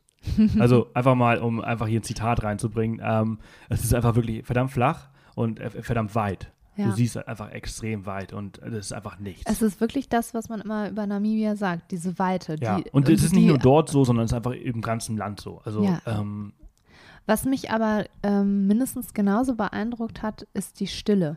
Also ich habe, glaube ich, noch Stille nie, kann man hören. Ja, und ich ich habe so das da noch nie so sehr gehört, also wie in einem anderen Land. Also Echt nicht? Ich, für mich, war- also für mich, vielleicht in Australien auch mal, aber für mich war es in Namibia noch mal krasser. Zum Beispiel, da Die erzählen Stille wir auf dem später. Berg oben. Nee, aber das war so anders, weil zum Beispiel, ich, da kommen wir gleich noch zu, wir waren mal an einem anderen Ort in der Namib-Wüste und da war da war es windig, aber man hat sogar den Wind nicht gehört. Man hat gesehen, wie sich alles um sich, um, um dich herum so ein bisschen bewegt, aber es war trotzdem ganz im ruhig. Ja, es, also, naja, also Stille und Weite, das ist so Sand und äh, ja, das ist so für mich. Also eine, eine Sache, die mich an Stille immer fasziniert, ist, dass man sie hören kann. ja, Und jeder, Und der. da hat und, sie je- und wenn, geschrien. und wenn, wenn ihr jetzt nicht wisst, was ich meine, dann habt ihr es auch noch nicht erlebt. Und ähm, dann wisst ihr auch nicht, was wirklich Stille bedeutet. Also es ist einfach total faszinierend. Wahnsinn, ja. Also wirklich total faszinierend, dass man, dass man Stille hören kann. Ähm, ist so ein Ding, was mich auch immer, also äh, äh, egal ob, also ich erinnere mich noch an Norwegen, an Alta, ähm, das ist so über dem Polarkreis. Ähm, da war ich mal im Winter bei minus 40 Grad und wenn dann so alles gefroren ist und alles so knackt und, und die, die, diese Stille in diesen Wäldern, auch in Finnland, also äh, total, also alles anders und irgendwie alles irgendwie faszinierend. Von dem kalten äh, Skandinavien zurück nach Namibia, ähm, Spitzkoppe. Spitzkoppe Mega geil. Also ähm, es gibt wie gesagt die Lodge und zwei Campingplätze. Genau, also am zwei, also wir haben da halt in den einen Tag halt geshootet und äh, da in der, der Lodge übernachtet und am nächsten Tag durften wir dann wieder raus und äh, haben dann ähm, endlich im Dachzelt übernachtet und dieser Campingplatz an der Spitzkoppe, ich finde den total geil. Also ich finde, Also es ist eigentlich gar kein Campingplatz. Es ist ein, es ist ein Natur-Area und da sind überall so kleine Plätze, wo man campen kann. Aber das kann man sich jetzt nicht wie ein Campingplatz nee, vorstellen. nee, nee, aber der ist weit Und Mega. Also man kann sich auch Nachbarn verfahren. Ja, aber du siehst deinen Nachbarn eigentlich auch gar nicht. So weit ist Also das. hier ein Tipp, merkt euch genau, wo ihr hinfahrt, weil äh, gerade es wird sehr schnell dunkel in Namibia, also halb, halb sieben spätestens dunkel gefühlt und äh, da findet man, man verfährt sich da dann auch mal Ja, so ganz aber wir haben, gerne. da, wir haben da eigentlich echt, wir haben da einen echt geil, geilen Spot gehabt, äh, direkt am Felsen und haben dann ein Lagerfeuer gemacht. Das haben darf man da haben auch, Da das ist das ist das geil. Geile. Also Südafrika und Namibia, ähm, die, die Campingplätze sind einfach extrem gut ausgestattet. Also eigentlich hat so jeder Campingplatz also eine nochmal, ich würde das echt nicht Campingplatz nennen, weil wir waren auf Campingplätzen. Das Ja, war, oder was? wie Also nennt man das? ich, ich weiß es nicht. Fliegt einfach doch hin und schaut es sich an. Wildcamping? Es, es war geil. Ja, also, also, es ist schon, ist schon da- sehr wild, aber auf jeden Fall, aber ich meine, es ist halt, es ist halt schon gemanagt. Entsprechend ist es schon Platz. Äh, und der ist auch, Ja. äh, und äh, du hast da halt einfach deine Brive-Station hast du da auch, so eine halbe aufgeschnittene Tonne. Und ähm, dann hast du Stimmt, das ist eine äh, halb aufgestandene Tonne, jetzt wo du es sagst. Mit einem Rost drauf und vier Genau, Beinen. genau, genau. Und da, darauf kannst du dein, dein Bride quasi machen. Wir haben äh, äh, Feuer einfach äh, zwischen, also so, Das so hatten wir nämlich Feuer, auch dabei. Wir hatten einen Feuerkreis Rost gemacht. dabei Genau. für Brian Ja, in unserem wir haben, Auto. Wir haben so, so einen Steinkreis gemacht und da unser Feuer gemacht und dann da drauf halt quasi gegrillt und das war total geil. Und das war halt, es war toll, weil du hast ja die Autos halt, man kann es sich vielleicht ein bisschen vorstellen, ähm, die hast die Autos so gegen den Felsen gestellt, quer und dann hast du halt in der Mitte ein Lagerfeuer gemacht. Und dann hat halt dieses Feuer halt an den Felsen reflektiert. Und das war halt, es war schon echt extrem cool. Und ich würde auch empfehlen, glaube ich, zwei Nächte auf diesem Ja, also Campingplatz war- zu bleiben. Es war. Also man kann halt schon ähm, viel sehen, wenn man halt so wie wir halt am Nachmittag halt da ankommt, dann möchte man eigentlich nicht am nächsten Tag sofort abreisen. Man kann ähm, auch wandern ein ja, bisschen. und- äh, und man wir kann haben da auch- Verrückte gesehen, die morgens bei, ich glaube, 25 Grad schon joggen waren. Man kann auch äh, ein paar äh, Tiere sehen, äh, zum Beispiel Black Mambas. Das, Oh, haben wir, das haben wir erst am nächsten Morgen gesehen, in einem, in einem Erd, äh, ähm, Loch. ja, also in einem Erdloch, also es war das Loch eines äh, Erdmännchens, Hörnchens. Erdhörnchens. Ähm, da war halt einfach noch eine fette Black Mamba. Und wenn ich sage fett, dann könnt ihr euch vorstellen, dass sie, also sie war nicht Die dick, war, ich, zwei aber die war zwei so, ne? Meter lang. Und wenn du so eine Black Mamba, und Black Mamba ist einer der, also die beißt dich und du hast noch 30 Minuten. Juhu.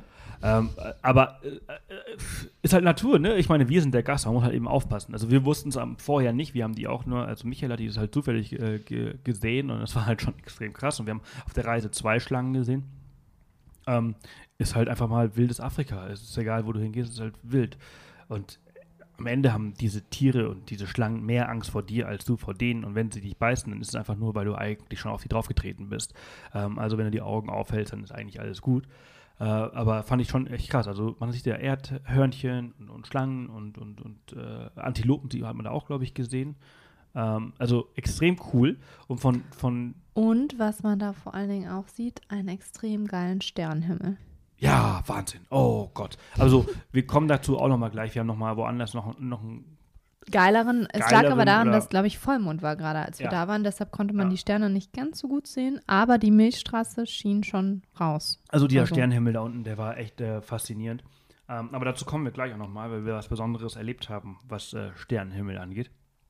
Ähm, wir sind dann quasi, als wir dann quasi alle Bilder dort im Kasten hatten, sind wir äh, Weiter nach Swakopmund, aber nicht direkt. Cape Cross Genau. zuerst. Cape Cross ist äh, quasi die, das, da sind die Portugiesen als allererste ähm, in Namibia Weiße gelandet. quasi in Namibia gelandet ähm, und ähm, haben da quasi ihr Kreuz aufgestellt. Und äh, heute äh, sieht man das Kreuz noch, aber Man sieht vor allem man sieht vor allem einfach mal stinkende Viecher. ge gefühlt, gefühlt Eine halbe Zehntausende, Million. Ja, Zehntausende äh, Robben, Cape Fur Seals. Äh, Wahnsinn. Wahnsinn, wie laut, Wahnsinn, wie die stinken können. Ähm, also dieser Und Geruch, der ist, der, ist so, der ist so penetrant, dass du dich halt, wenn du dann eine halbe Stunde rumläufst und dich ins Auto setzt äh, und dann wieder rausfährst, du, du riechst immer noch danach. Also das ist echt extrem krass, aber es ist halt total geil. Also so Die viele. belagern da die ganzen so Wege. Man kommt da recht Robben. nah dran Ja, an die Tiere und die sind schon, die sind schon süß. Ja, ja, oder? also total, Also, total cool. Also extrem viele. Wenn man, wenn man, wenn man ein bisschen so fotoaffin ist, wie wir es halt auch sind, dann geht man da vielleicht früh morgens oder spät abends hin, weil mittags ist das Licht einfach Also generell zum Fotografieren in Namibia geht es eigentlich nur morgens zum Sonnenaufgang und abends zu zum First Light and Sonnenuntergang, Last Light. weil das Licht sonst sehr stark ist und sehr starke Kontraste und das ist dann, äh, ja, über den Tag verteilt dann nicht so geil. Ähm, aber ja, diese, die sind so laut und irgendwie so süß und ach, so viele. Ich glaube, ich habe wirklich noch nie so viele Robben auf einem Fleck gesehen wie dort. Mhm. Vor allem, man geht da hin und dann denkt man, oh ja, okay, sind ein paar Tiere. Und dann, muss man sich auf diesen Steg kämpfen, wenn da nicht gerade irgendwie fünf Millionen Robben vor dir liegen. Und dann geht man da rüber und dann sieht man dahinter irgendwie nochmal, weiß ich nicht, wie viele tausende Tiere. es- und dann muss man auch mal ins Wasser gucken, weil ich glaube, die Hälfte der Tiere Ja. befindet sich nämlich im Wasser. Also das ist der Wahnsinn. Das ist schon richtig geil. Ähm, da waren wir dann kurz, haben uns die Tierchen angeschaut, sind dann wieder zurück Richtung Swakopmund. Und ähm, das ist ja schon, wenn man weiter nördlich fahren würde, kommt man schon zu diesem Skeleton Coast Park. Also da fängt quasi die berühmt-berüchtige Skeleton Coast an, wo weiß ich nicht, wie viel zig Millionen Schiffe schon gestrandet sind. Und auf dem Weg zurück nach Swakopmund an der Küstenstraße entlang fährt man tatsächlich auch an einem Schiffwrack vorbei. Da haben wir auch kurz gehalten. Mhm. Finde ich schon cool, das zu sehen. Ähm, muss man jetzt nicht halten, also je nachdem. Also es sah von der Straße faszinierender aus, als wenn man davor stand. Äh, ist, Aber ich ist find's so, ein- so ein Fischer, immer- ist so ein Fischerding, ja. was so, so, ein- so ein Fracht, äh, nee, Frachter ist das nicht, aber Nee, so ein ein Fischerboot. kleine, klein großes Schifferboot, ja. ja, äh, Also ich finde es trotzdem immer irgendwie spooky, wenn man sowas ja, ja, sieht. Also ja, das ist 2008, das ist da irgendwie. Ähm, gar nicht so lange her. nee. Ähm, also auch heute aber noch. danach kommt man halt in so, ein, sehr viele so Schiffe, an so einen kleinen Ort vorbei. wir haben es immer Legoland genannt. Ja, es, ist, es kam mir vor wie Legoland. Ich müsste sogar Das auch so, nochmal einmal ähm, nachschauen, wie das so eine heißt. Ansammlung von äh, verschiedenen bunten Häuschen. Ähm, da haben wir dann auch einen Tag später ein paar Fotos geshootet mit Globetrotter. Und Oh, warte mal, äh, ähm, Henty's Bay. Henty's Bay. ach, da, das ist Henty's Nee, Bay, nee, oder? Henty's Bay, da haben wir auch gehalten. Das war auch super lecker zum Essen. Ah ja, in Henty's Bay haben wir in einem Fischladen gehalten. Go Das Fishy oder Go so. Fishy oder Just Fishy.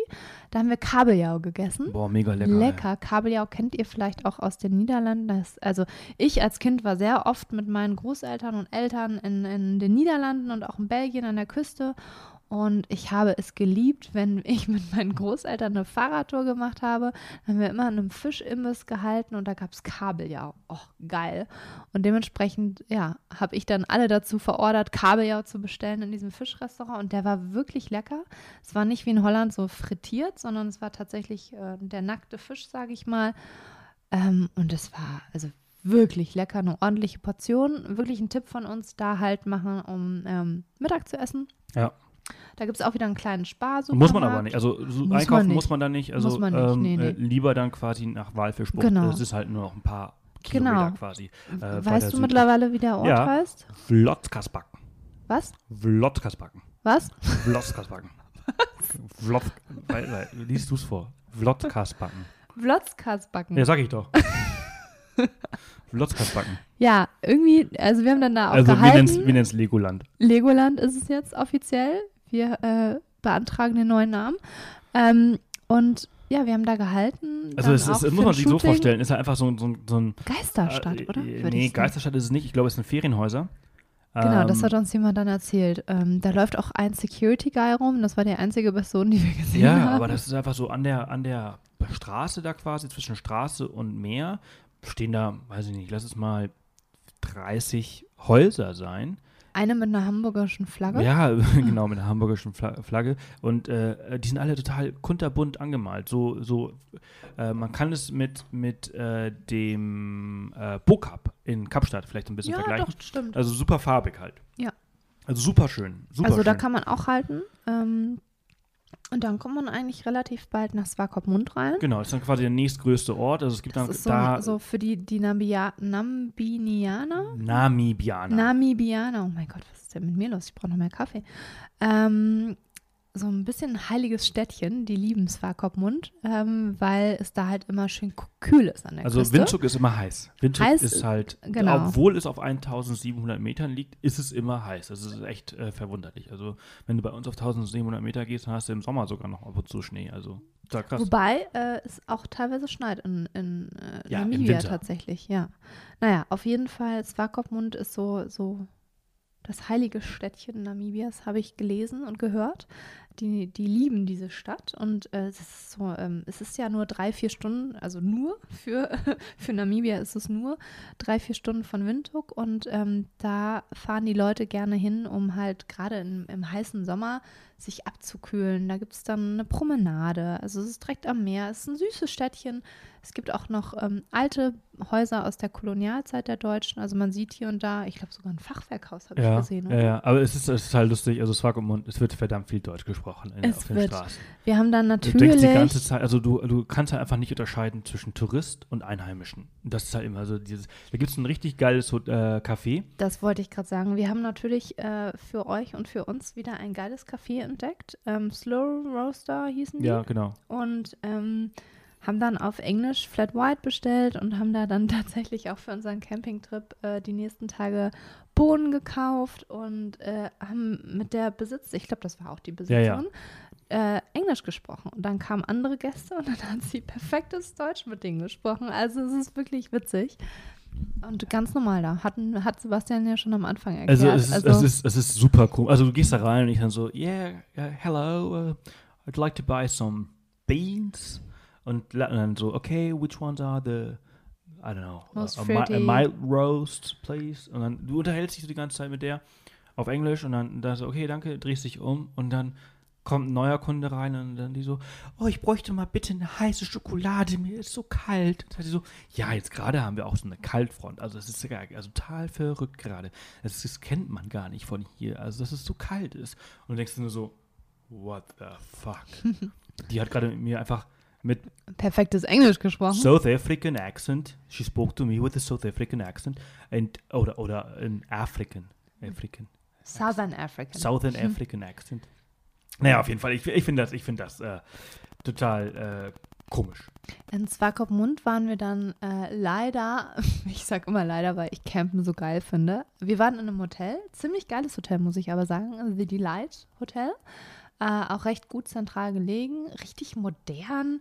Ich glaube, eines der besten tatsächlich Hotelfrühstücks, die ich kenne, wobei es eigentlich total ah, klein äh, wo, ist, aber ja, mega geile Auswahl. Mhm. Und ähm, da haben wir dann zwei Nächte verbracht. Nee, das beste Frühstück, das du kennst, Hotelfrühstück, das du kennst, das, also da übertreibst du jetzt quasi ein bisschen. Ja, okay, ist das Tauern Spa in Zellermee. Ja, ähm, aber trotzdem, dafür, dass es so ein kleines Buffet war, fand ich das richtig gut. Das Omelett war lecker, also die haben auch alles da frisch gezaubert, Omelett, Waffeln. Es gibt ah, eine Sache, die man vielleicht äh, äh, dann den Deutschen äh, zu verdanken hat in Namibia, es gibt immer gutes Brot. Das stimmt. Ne? Und das da stimmt. hatten die nämlich auch irgendwie fünf verschiedene Brotsorten: Schwarzbrot, Dinkelbrot, Sonnenblumenbrot, kräftiges Roggenbrot. Also lecker, Leute, wirklich. Also, das ich meine, wir sind halt dann doch deutsch und lieben unser Brot, ne? Also Brötchen gab es auch.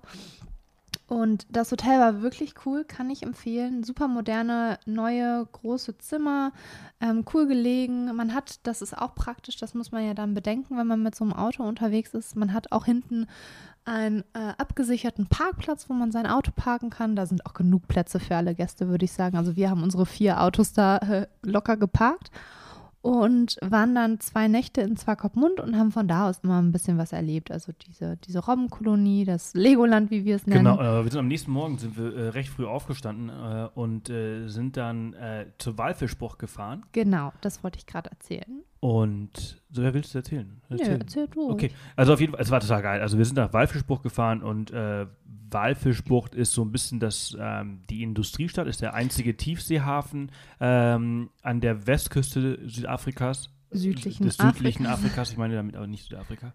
Ähm, und äh, also ein bisschen, ja, ein bisschen industrieller.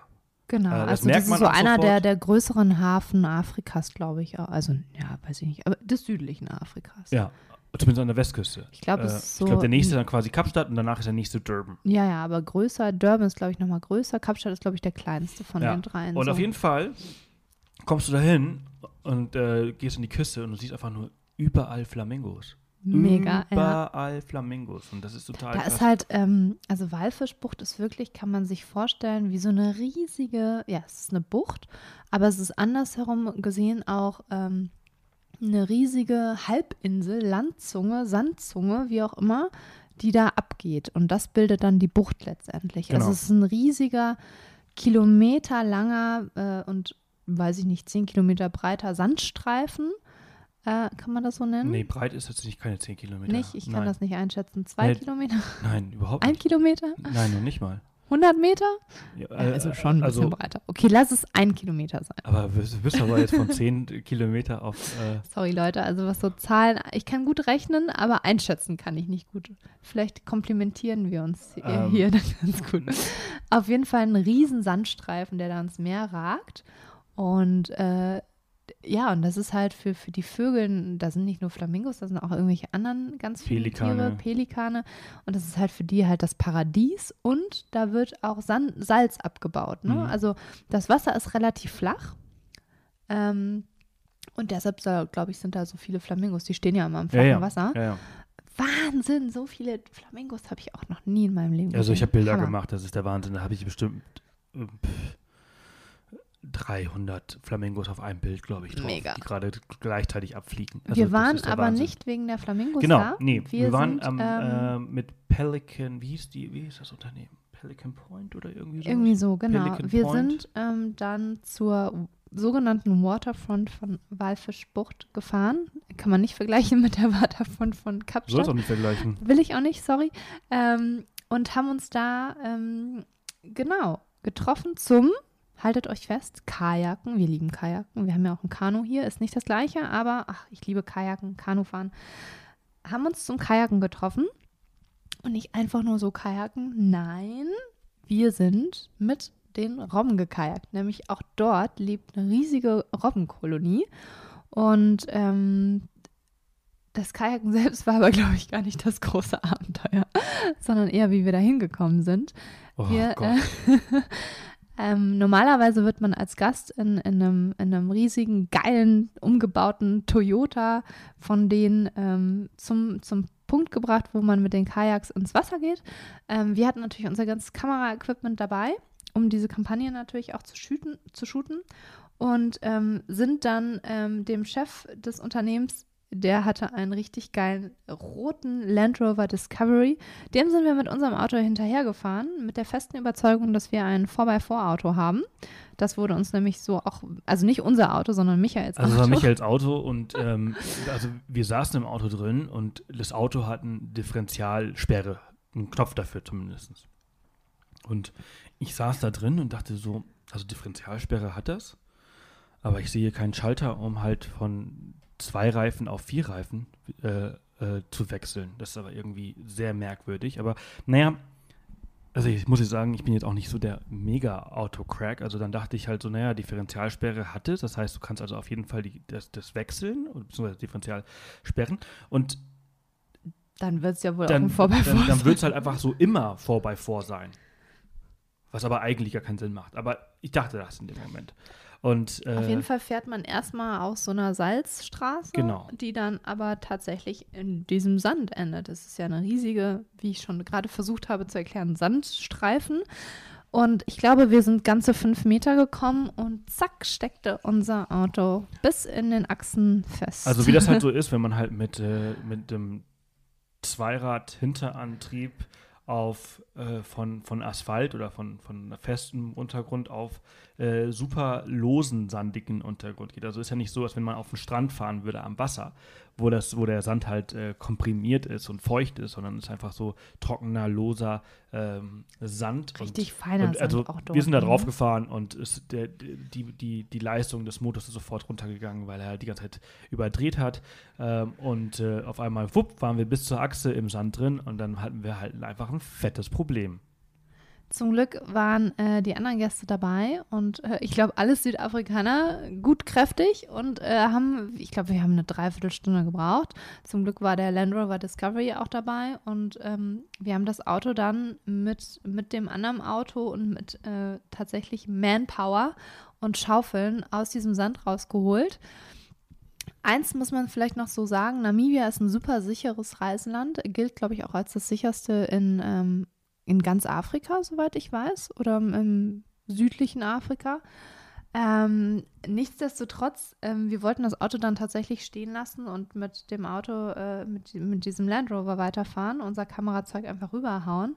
Da hat er dann zu uns gesagt, er möchte ungern, dass wir das Auto da stehen lassen, weil da doch dann Kriminalität stattfinden kann. Und ähm, dann waren wir dann kurz ein bisschen äh, geschockt. Und ähm, du musst ins Mikrofon reinsprechen. Ich muss ins Mikrofon und, rein. Und nicht zur Seite schauen. Äh, und, äh, ich ich, ich stelle mir gerade wieder vor, wie das war. Das siehst du, glaube ich, ne? Ja.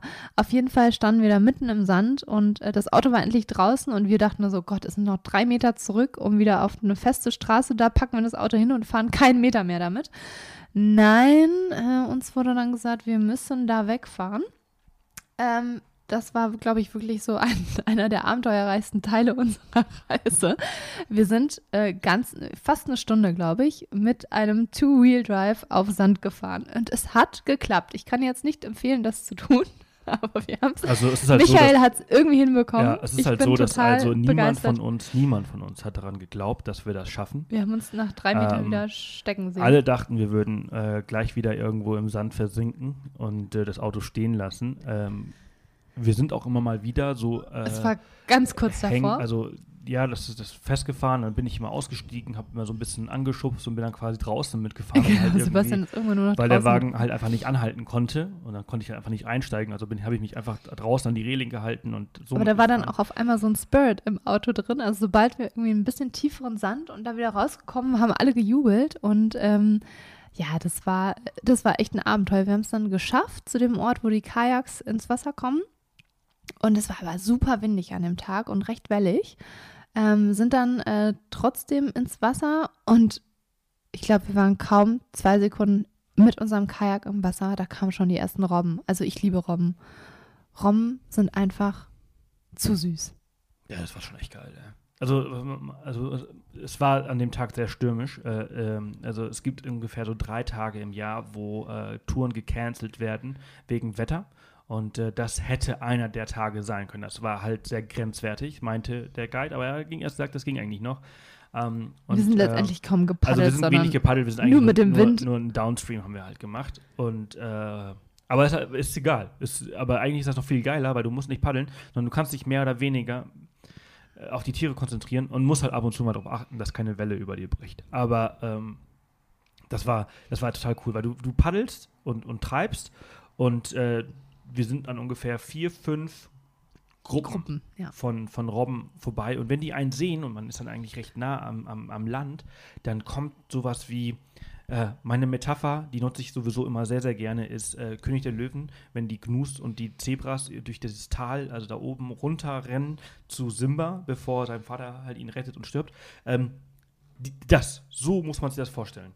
Da kommen einfach Hunderte waren es nicht, aber richtig viele Robben auf dich zu. Und wenn diese richtig vielen Robben auf dich zukommen und ins Wasser rennen, dann produzieren die automatisch in diesem sowieso bisschen windigen Wetter, was sehr wellig ist, noch viel mehr Wellen und dann Wahnsinn. sitzt du in diesem Kajak und schaukelst hin und her und um dich herum sind Robben, die dich mit ganz großen Augen anschauen und fragen, wer bist du und was machst du hier?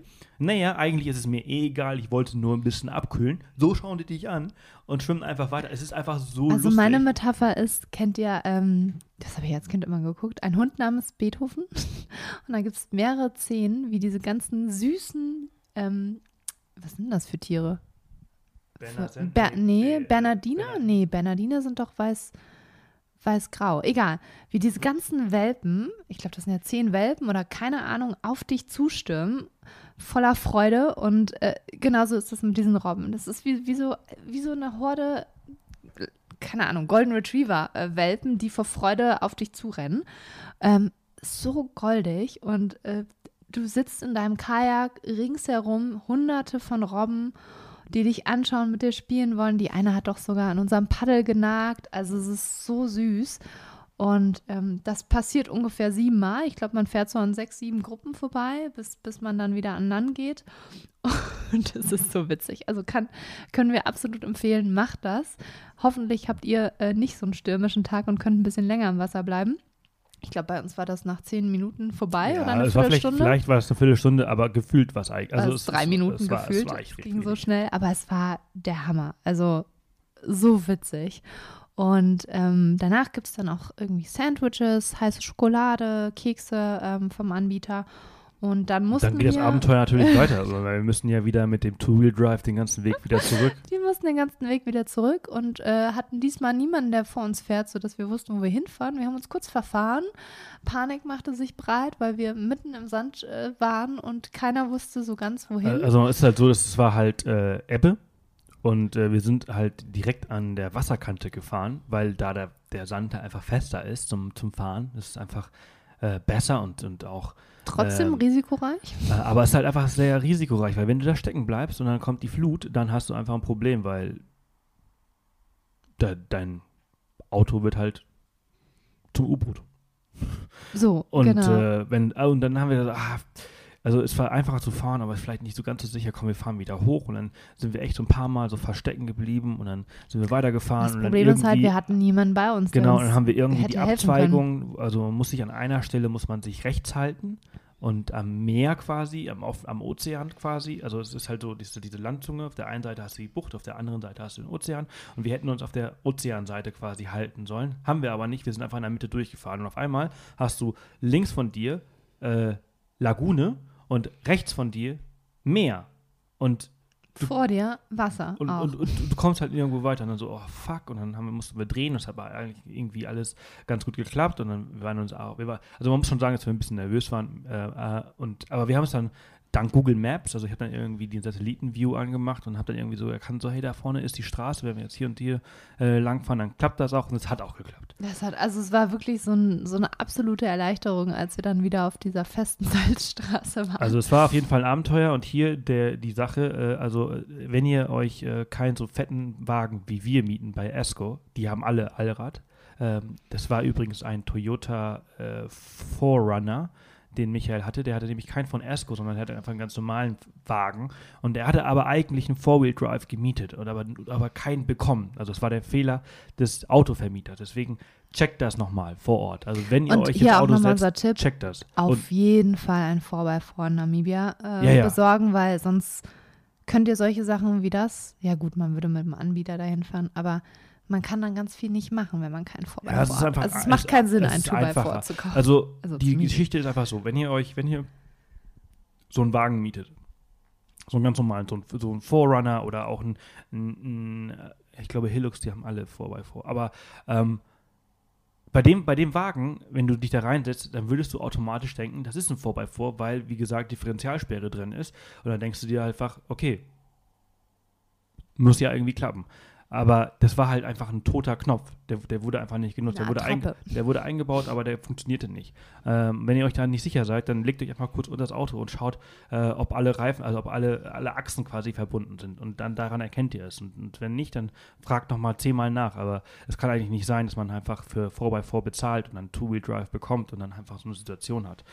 Ähm, das ist dann schon sehr abenteuerlich. Und, wir äh, haben haben's- dafür jetzt eine Geschichte zu Genau, erzählen. wir haben dafür jetzt irgendwie so 20 Minuten im Podcast füllen können, äh, weil wir einfach wieder was erlebt haben. Aber ähm, das war krass. Von, von dort aus äh, ging es von, also von Walfischbucht und Swakopmund, äh, wie gesagt, Walfischbucht, da gibt es diesen tollen Checker-Supermarkt, wo wir nochmal einmal fett eingekauft haben. Und dann sind wir, ähm, das ist eigentlich krass. Und dann fängt eigentlich so diese richtige Offroad-Strecke an. Äh, wir sind dann vier. Also eigentlich möchte ich noch gar nicht über unsere Weiterfahrt reden, weil ganz dicht am Süden Swakopmunds grenzt schon die Namibwüste, theoretisch. Und ähm, da gibt es ein paar Spots. Also man kann in Swakopmund auch unheimlich viel machen. Da werden Kamelritte in die Wüste angeboten. Finde ich jetzt ehrlich gesagt nicht so passend, weil ich glaube, da gibt es gar keine Kamele eigentlich ursprünglich. Man kann Quadbike-Touren, Fatbike-Touren, versuchen so ein bisschen Dubai Dubai, Dubai, nachzumachen. äh, Fatbike-Touren machen, man kann auch Sandboarding-Touren machen, also alles Mögliche, weil es fängt wirklich, also man fährt aus der Stadt raus und man sieht schon die Dünen. Und man kann, hier unser Tipp, richtig geil den Sonnenaufgang schauen. Ähm, dafür fährt man einfach ein bisschen aus Swakopmund raus. Und ich glaube, es ist tatsächlich auch der erste Parkplatz neben der Düne. Du meinst der zweite, das Ja, gucken wir nochmal. Also das erste- steht erste dann auch auf unserem Blogbeitrag ganz genau, wo das ist. Und dann läuft man da die Düne hoch und dann geht da halt langsam die Sonne auf. Und es ist, also ich liebe Sonnenaufgänge sowieso, aber in der Wüste ist es halt auch nochmal so richtig magisch. Kann man machen, sollte man machen, muss man mitnehmen, mega geil. Ähm, das wollte ich eigentlich nur sagen. Und ähm, Ja, das Swakopmund cool. gibt es auch zwei auch- richtig coole auch froh, dass Restaurants, wir das- wollte ich noch sagen. Ich bin auch froh, dass wir es gemacht haben, weil wir äh, danach nicht mehr die Möglichkeit hatten, Ja. ähm, wegen Wetter, ähm, auf, auf in die Wüste bzw. auf die Dünen zu gehen. Also ähm, das war ganz cool. Genau. Ja, es gibt, wollte ich noch sagen, zwei coole Restaurants oder mehrere coole Restaurants eigentlich in Swakopmund. Einmal diese Brauerei, äh, wo man sogar Schweinshaxe, glaube ich, essen kann. Muss jetzt Ganz nicht sein. Cool. Ist aber trotzdem irgendwie cool da zu sein. Ist eine coole Atmosphäre, sind auch viele Einheimische da.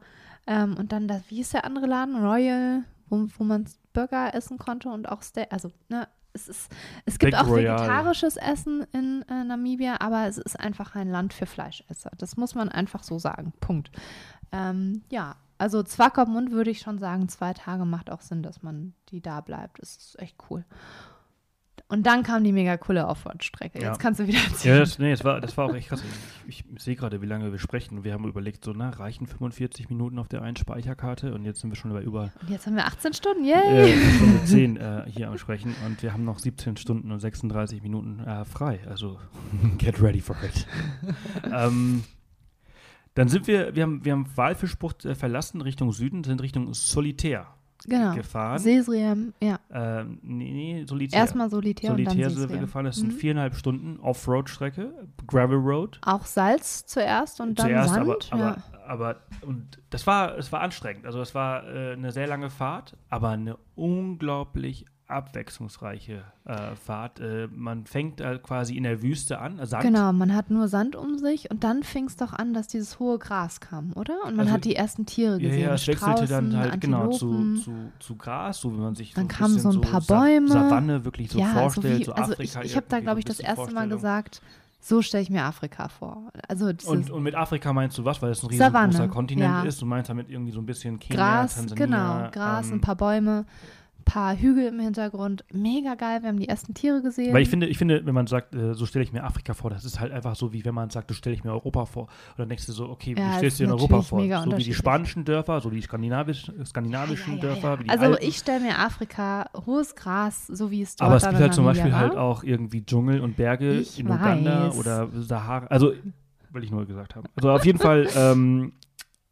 Genau, dann kam diese Savannen, Savannenart Fahrt. Und danach kam diese Bergig, Canyons. Canyon, Steine, schroff. Also es ging auch ziemlich krass hoch und runter, Ja, recht auch, kurvig. auch nicht so eine, so eine ganz Hat uns an Marokko erinnert, Ja, ganz kurz, ne? genau, an Atlasgebirge. Atlasgebirge. Mhm. Ähm, also auch nicht so ganz ohne die Strecke. Also du hast hier und da, also du hast viele Blechteile äh, am, am Straßenrand Viele gesehen. Warnschilder. Viele Warnschilder, auch hier und da mal ein kaputtes Auto, ein neues Ja. kaputtes Auto, Ja. Mhm. äh, was so quasi den Abhang runtergefahren ist. Ähm, also Aber man, man muss vorsichtig sein. Strecke. Man darf Und, 80 ähm, fahren. Das krasse bei Asco, ich weiß nicht, ob das bei anderen Mietwagenherstellern auch so ist, Wenn nicht, die- dann würde ich einen anderen Mietwagen.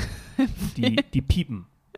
ähm, wenn man sch schneller als, also das ist mit GPS gesteuert. Es ist so eine Also Verbindung. jedes also, Auto hat so eine Blackbox. Genau, jedes, also so steht auch immer da, hat eine Blackbox, das wird, also alles wird, wird aufgenommen, was du machst, äh, aus versicherungstechnischen Gründen. Und wenn du zu schnell fährst, dann äh, gibt es keine Versicherung. Das bedeutet, auf äh, Gravel Road, also auf Schotterpiste und Sand und alles und Salzpiste, War es 90 oder 80, die man fahren darf? ähm, 80, darf man 80 fahren. Äh, und äh, dann fängt es ab 90, also 10 Zum km/h drüber, 90. fängt an zu piepen. Und das ist nicht so, so ein Piep, sondern es ist einfach so Piep! Hör auf! Und das, geht, das hört einfach nicht auf. Also damit du auch wirklich langsamer fährst. Also total krass. Äh, und wenn An du, sich eine sehr gute Sache. Ja, ist eine super Sache. Ist eine super Sache. Manchmal kapiert das Ding aber nicht. äh, Also manchmal gibt es Straßen, wo du tatsächlich 100 fahren darfst. genau, und dann, dann piept, dann kannst du es es halt bei, bei 90. Das ist halt ein bisschen nervig. Und äh, wenn du auf asphaltierter Straße fährst, dann piept es so bei 130. Ähm, und äh, wie gesagt, also ich finde es eigentlich eine ganz gute Sache, weil man muss einfach sagen, wir Deutschen, wir können, wir, wir denken auch, dass wir die, die großartigsten Fahrer sind. Wenn du zum Beispiel bei Asco diesen, diesen Wagen abholst oder abgibst, dann siehst du auch eine Wand voller Bilder von kaputten und äh, Autos, die bei Unfällen irgendwie äh, geschrottet worden sind.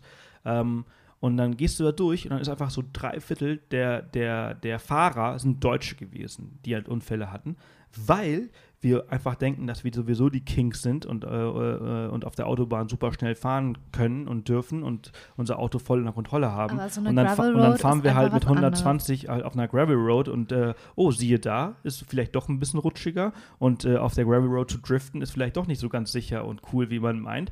Und äh, dann äh, überschlägt man sich halt mal eben schnell. Und das passiert halt total schnell. Total schnell. Und entsprechend sollte man sehr vorsichtig sein, wie man da fährt. Und man sollte sich auch auf die, an die Geschwindigkeit äh, Und man sollte halten. auch immer bereit sein, dass irgendein Tier auf die Straße Genau, springt. und immer, immer so weit vorausschauen, dass man halt immer bremsbereit ist, wenn halt irgendwie ein Tier auf jetzt, von jetzt auf gleich auf die Straße springt. Passiert nämlich auch, ist uns auch passiert. Ähm, und äh, also entsprechend ist das wirklich so ein kleiner Tipp. Haltet euch an die Geschwindigkeit, fahrt nicht bei Piepen oder lasst es gar nicht erst Piepen äh, kommen und dann ist eigentlich auch alles gut. Genau, und diese Strecke, also dann war diese Canyoning-artige Landschaft, Berge und man hat in der Ferne auch schon, ich weiß gar nicht, wie er heißt, der Gebirgszug, ähm, aber es gibt so einen richtigen Gebirgszug auch in Namibia, der so ein bisschen das Hochland von der Küste trennt.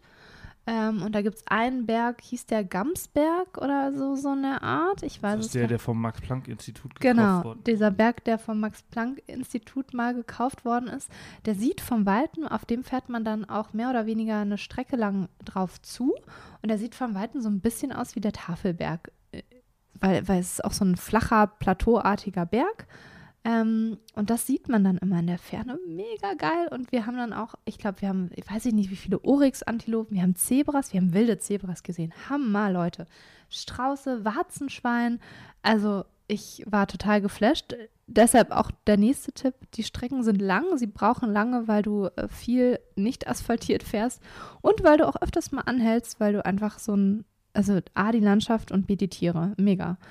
Und ähm, dann haben wir Solitär erreicht und dann ging es weiter nach Seese. Nee, ging es gar Nee, nicht. nee, nee. stimmt. Wir sind dann dann ins Dune Star Camp gefahren. Genau. Zu Und das war. Der absolute Wahnsinn. Also es war richtig cool. Also du kommst da an und also Lina hat ja schon gesagt, ganz viele Tiere hat man da gesehen, ganz viele Oryx-Antilopen, was mich sehr verwundert hat. Da Man haben wir, die ja nur da so haben wir die auch zum allerersten Afrika, Mal ne? so Ja. wirklich gesehen. Ne? Und danach Mhm. haben wir die auch sehr viel gesehen. Mhm.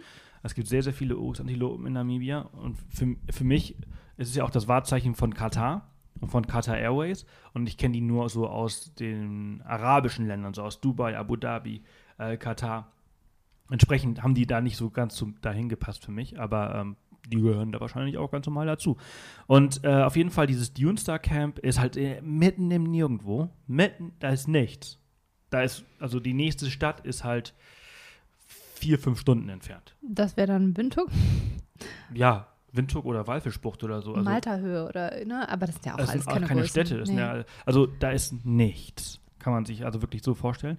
Und wir Ähm, sind gegen fünf, glaube ich, wir sind angekommen. recht spät angekommen, sind dann sofort. Tipp kommt früher an. Ja, kommt ein bisschen früher an. Dann, Es ist wohl aber auch so bei diesem äh, Camp, dass du tatsächlich, ich weiß nicht, ob äh, wir haben da natürlich irgendwie eine Sonderregelung gefunden, weil wir mussten unseren Plan ein bisschen ändern. Und ähm, in der Regel ist es so, dass man zwei Nächte dort verbringt und die erste Nacht in der ganz normalen Hauptlodge verbringt und dann die nächste zweite Nacht zu diesem Camp gefahren wird. Und da ist wirklich nichts außer deine kleine Hütte mehr oder also weniger. dieses Camp sind äh, acht Hütten, Acht, ja. ähm, die auf einem kleinen Hügel, ähm, auf einer Düne Ja, es ist Gebaut eigentlich eine Düne, ja. Ähm, und das ist total cool. Das ist wirklich, eine, also was ist denn das? Warte mal, eins, zwei, drei, vier, s- 20, 16 Quadratmeter, würde ich sagen. Ähm, Also es ist nur ein Zimmer mit einem Raum, da ein ist Raum. ein Bett drin und da sind äh, so zwei große Türen äh, nach draußen auf eine Terrasse, die ist auch nochmal eins, zwei, vielleicht zehn Quadratmeter. Das, ja, zehn Quadratmeter groß. Und äh, dieses Bett hat Rollen. Und du kannst das halt nachts rausrollen und dann schläfst du halt draußen auf dieser Terrasse unter dem Sternenhimmel. Und das ist so geil.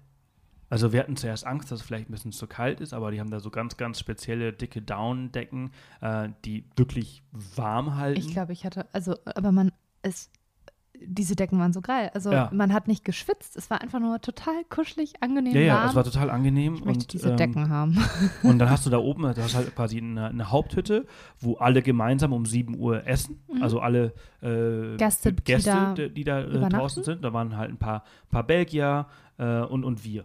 Und ähm, danach hat man halt äh, eine Sternkunde gemacht, dann saß man draußen und hat halt äh, sich die Sterne erklären lassen. Und der Typ hat so einen krassen Laserpointer, also der kann dir wirklich ganz genau zeigen, wo, was, welches Sternbild und äh, packt dann auch die Mythen aus, die sich um diese Sternzeichen äh, drehen. Also man lernt dann echt einiges und äh, zeigt auch den, den Südstern zum Beispiel. Man orientiert sich ja in der südlichen Hemisphäre, sagt man das so, an dem Südkreuz, Südstern. Stern des Südens. Stern des Südens. Und ja, mega cool. Wir sind danach sofort in unser Bett gestiegen, nicht um zu schlafen, sondern um uns den Sternenhimmel anzuschauen, der wirklich Das war gigantisch wirklich fantastisch. ist. Also ich habe eine hab ne Timelapse gemacht, die ganze Nacht lang. Und dann sieht man halt einfach wirklich, wie, wie die Sterne sich so bewegen. Und das ist einfach, Und es ist Wahnsinn. auch, umso länger man den Sternenhimmel anguckt, umso, ähm, wie nennt man das denn? Schärfer werden die Augen oder nein, also die Augen Besser gewöhnen sich halt einfach gewöhnt an sich die dran und Dunkelheit. umso mehr und sieht man. Mehr. Also es werden immer mehr Sterne. Es ist der Wahnsinn. Und hier nochmal diese Stille. Also es ist halt, du bist da draußen und du hörst nichts. Es ist, du hörst nichts. Und das Ja, zu war- hören ist war geil. Schon, das war schon echt cool. Also, also echt eine sehr, sehr geile Nacht und eine sehr, sehr geile Erfahrung. Also wirklich sehr, sehr zu empfehlen. Dune Star Camp heißt das Ganze äh, in, äh, in Bei Solitär, Solitär, bei ja. Solitär. Ähm, in der Namib-Wüste total geil. Und, und dann ging es für uns auch weiter von dort aus. Wir sind eine Stunde weitergefahren. Ähm, Da und du siehst unglaublich, unglaublich alles, ne? viele Hm. Tiere. Also äh, die, die Ranger oder die Guides dort oben, die haben dann auch gesagt, so, ähm, äh, jemand aus unserer Gruppe hatte gefragt, so, von wo kann man denn hier Tiere sehen? Dann hat er gesagt, so, ach, du hast du gerade verpasst, da vorne waren gerade Hyänen. Ich muss dir sagen, hätte ich gewusst, dass es da Hyänen gibt, wäre ich, glaube ich, nicht so entspannt ins Bett gegangen. Aber es ist einfach total geil. Du hast halt einfach wirklich, und das sind einfach extrem, es sind wilde Tiere, die leben da einfach so in der Wüste. Und die da gibt's auch, Belgier haben uns sogar gibt's, erzählt, äh, dass Giraffen. sie Giraffen gesehen Ja. hatten, ja, auf dem Weg. Also äh, du fährst da lang und dann siehst halt wilde Giraffen links und rechts. Und wir haben voll viele Zebras und Gnus und, und, und, und äh, Strauße und Antilopen. Also Wahnsinn. Ähm, und die stehen da einfach so. Du kannst, die, dann- du kannst du anhalten. Also entsprechend auch hier der Tipp, äh, nehmt euch ein gutes Fernglas mit. Sehr, Ja. Ein sehr, sehr gutes Fernglas mit. Das braucht ihr auch noch später. Und äh, dann sind wir eine Stunde, sind wir nach äh, Ich wollte noch mal kurz sagen, auch da in der Lodge gab es sehr leckeres Frühstück. Also Sehr. irgendwie die Namibianer, die haben Frühstück drauf. Mega geil. So. Von da sind wir dann weiter Richtung richtige Namib, also das, was Sesriem. man kennt. Sesriem. Sesriem. Äh, das ist quasi der Eingang äh, in die Namib-Wüste. Ähm, die äh, Namib-Wüste und die Big Daddy Dune, wie sie auch genannt wird. Heißt. Dieses, Äh, dieses, da kommt man ja erst ab. Das ist abgesperrt. Äh, da, ist ein, da ist ein Gate und da kommt man erst um 6.30 Uhr rein, wenn man im Camp wohnt. Also bei Sesriem rein. Also es, gibt- es gibt, es gibt zwei, zwei, zwei Eingänge, zwei Gates. Gate Nummer 1 ist bei Sesriem. Ähm, und äh, das macht um 7.30 Uhr auf. Und Gate Nummer 2 ist bei, bei Sususfle, äh, bei der Düne, und das macht um 6.30 Uhr auf. Wenn man jetzt um 6.30 Uhr schon rein möchte, muss man bei Sesriem schon mal durchs Gate gegangen sein und drinnen in diesem Areal gecampt haben. Das wird vom, von Namibia Wildlife Resort äh, äh, gemanagt und, und kostet auch. Also ist ein ganz normaler Campingplatz dort. Und ähm, das ist halt auf jeden Fall der Tipp, wenn man halt dieses First Light mitnehmen möchte äh, und Last Light, dann sollte man das auf jeden Fall machen. Und äh, wir konnten es nicht machen. Leider, Ja. weil, also wir sind dann angekommen, das war ein wahnsinniger, wahnsinniger Windsturm. Es hat gestürmt ohne Ende. Du hast ja, äh, also, naja, die Hand vor Augen hast du schon gesehen, aber äh, es war also total man hat die Augen unangenehm. aufgemacht und man hatte schon Sand im Auge. Es, es ging leider gar nicht und natürlich für die Kameras, die wir alle hatten, äh, tödlich. Ähm, wir haben dann mit, mit den Leuten vor Ort gesprochen. Wir hatten ein bisschen Internet, konnten gucken, wie der Windforecast für die nächsten Tage war und es sollte nur noch schlimmer werden. Äh, da auch zu zelten macht keinen Sinn. Also man kann ja gar nichts aufbauen bei so einem Wind. Ähm, ja, und dann haben wir uns kurz, kurzerhand entschieden, eines leider der Highlights Namibias äh, zurückzulassen, was eigentlich auch für uns nur heißt, wir kommen nochmal wieder, auf jeden Genau, Fall. wir kommen nochmal wieder, wir wollen es auf jeden das hatten Fall wir sowieso schon am ersten Tag beschlossen. Aber wir, wir konnten halt auch, äh, äh, also Ins- Instagram Stories, da kann man ja Orte taggen. Und wenn man sich da quasi die Düne an dem Tag angeschaut hat, dann hat man gesehen, die Leute, die dort waren, die haben nichts gesehen und haben, also haben eher gelitten. Und äh, vielleicht nochmal für euch zur Info von, äh, von diesem Campingplatz oder dem, dem Haupteingang dort, wo man dann ist, fährt man, glaube ich, nochmal eineinhalb bis zwei Stunden Ja, ja. wirklich bis Ja, zur ja. Big Daddy. Ja, ja, Also also es ist richtig das weit. darf man jetzt nicht unterschätzen. Das ist nicht um die Ecke, sondern da fährt man auch nochmal eine ordentliche Strecke hin und natürlich wieder zurück. Also haben wir dann spontan entschieden, dass wir ähm, tja, eine ganz weite Strecke stattdessen Genau. machen Also und in den Norden Namibias ja, fahren. genau. Dann haben wir gesagt, okay, weißt du was? Also eigentlich wollten wir ja gerne, aber wir waren uns nicht sicher, ob wir es schaffen. Und wir hatten ja auch nicht all, allzu viel Zeit. Und wir dachten so, komm, wenn wir in Namibia sind, dann wollen wir jetzt auch irgendwie Safari und Tiere sehen. Also nicht, dass wir schon Tiere nicht, Tiere nicht gesehen hätten. Wir haben ja auf dem Weg schon viele Zebras und so weiter gesehen. Aber wir dachten so, komm, wir fahren jetzt in den Etosha Nationalpark. Aber der Etosha Nationalpark, der war einfach neun Stunden Fahrt von uns entfernt. Oder, ja doch, neun Stunden. Und ähm, es war, glaube ich, gegen 13 Uhr, als wir das entschieden haben. Und dann haben wir gesagt, komm, wir machen heute mal so viel Strecke, wie wir können.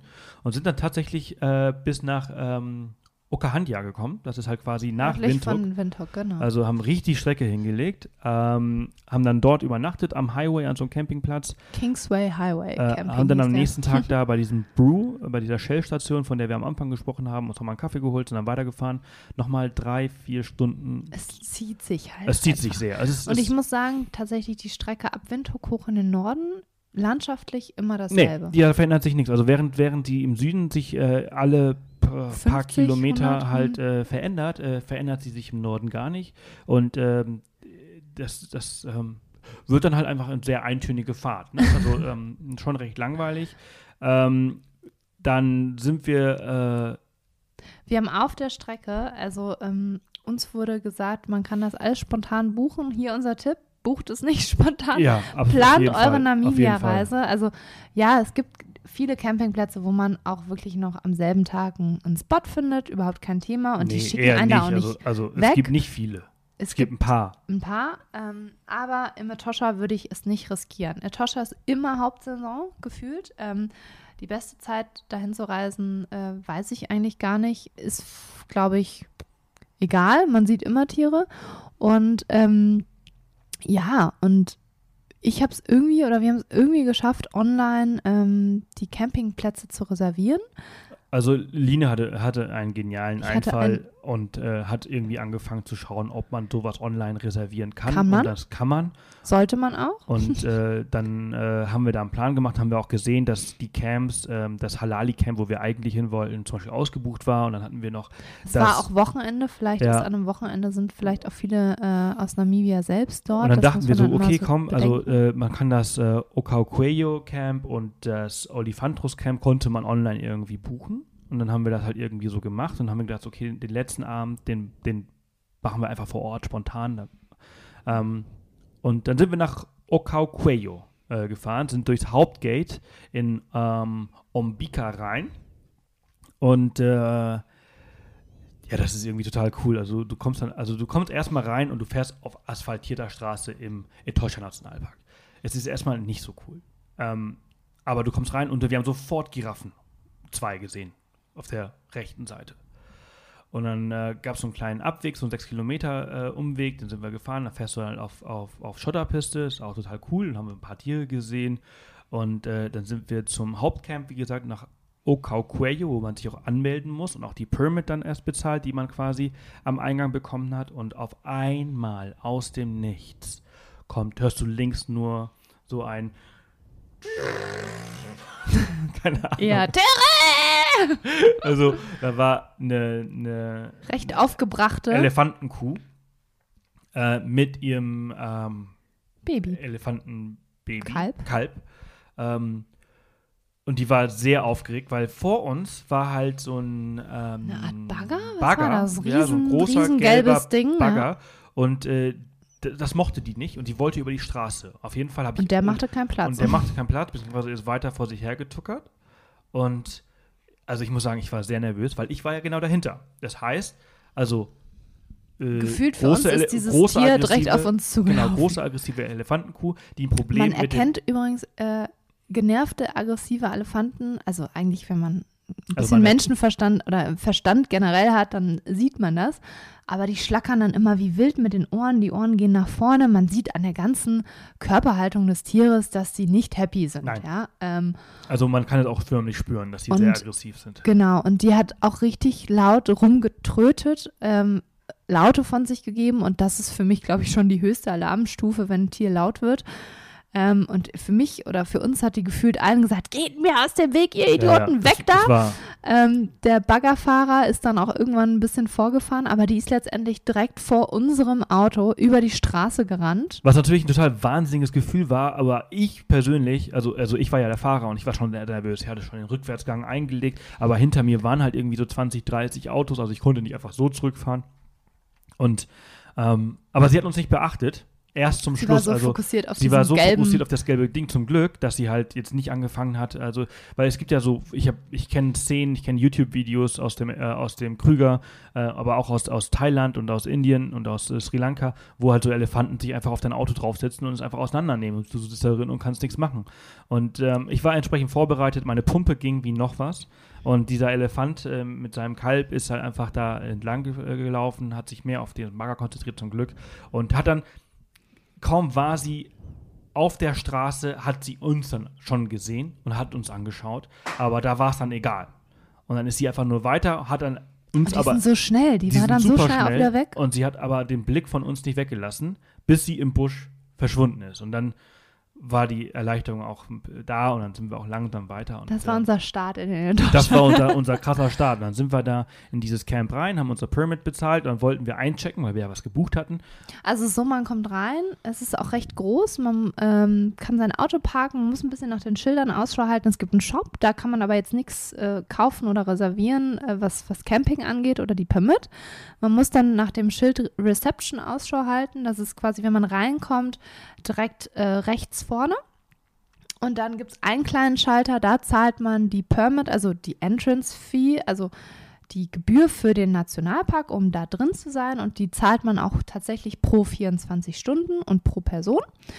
Ähm, das haben wir gezahlt. Und daneben ist dann direkt der Schalter, wo man dann ähm, die Unterkünfte bucht oder bezahlt oder herausbekommt, auf welchem Campingplatz oder in welchem Chalet. Also es gibt neben Campingplätzen auch Chalets dort, die werden aber nicht so unbedingt empfohlen. Also wenn ihr eher was Schönes, äh, nicht Campingmäßiges sucht, soll man eher in den Lodges außerhalb des Etosha Parks äh, übernachten.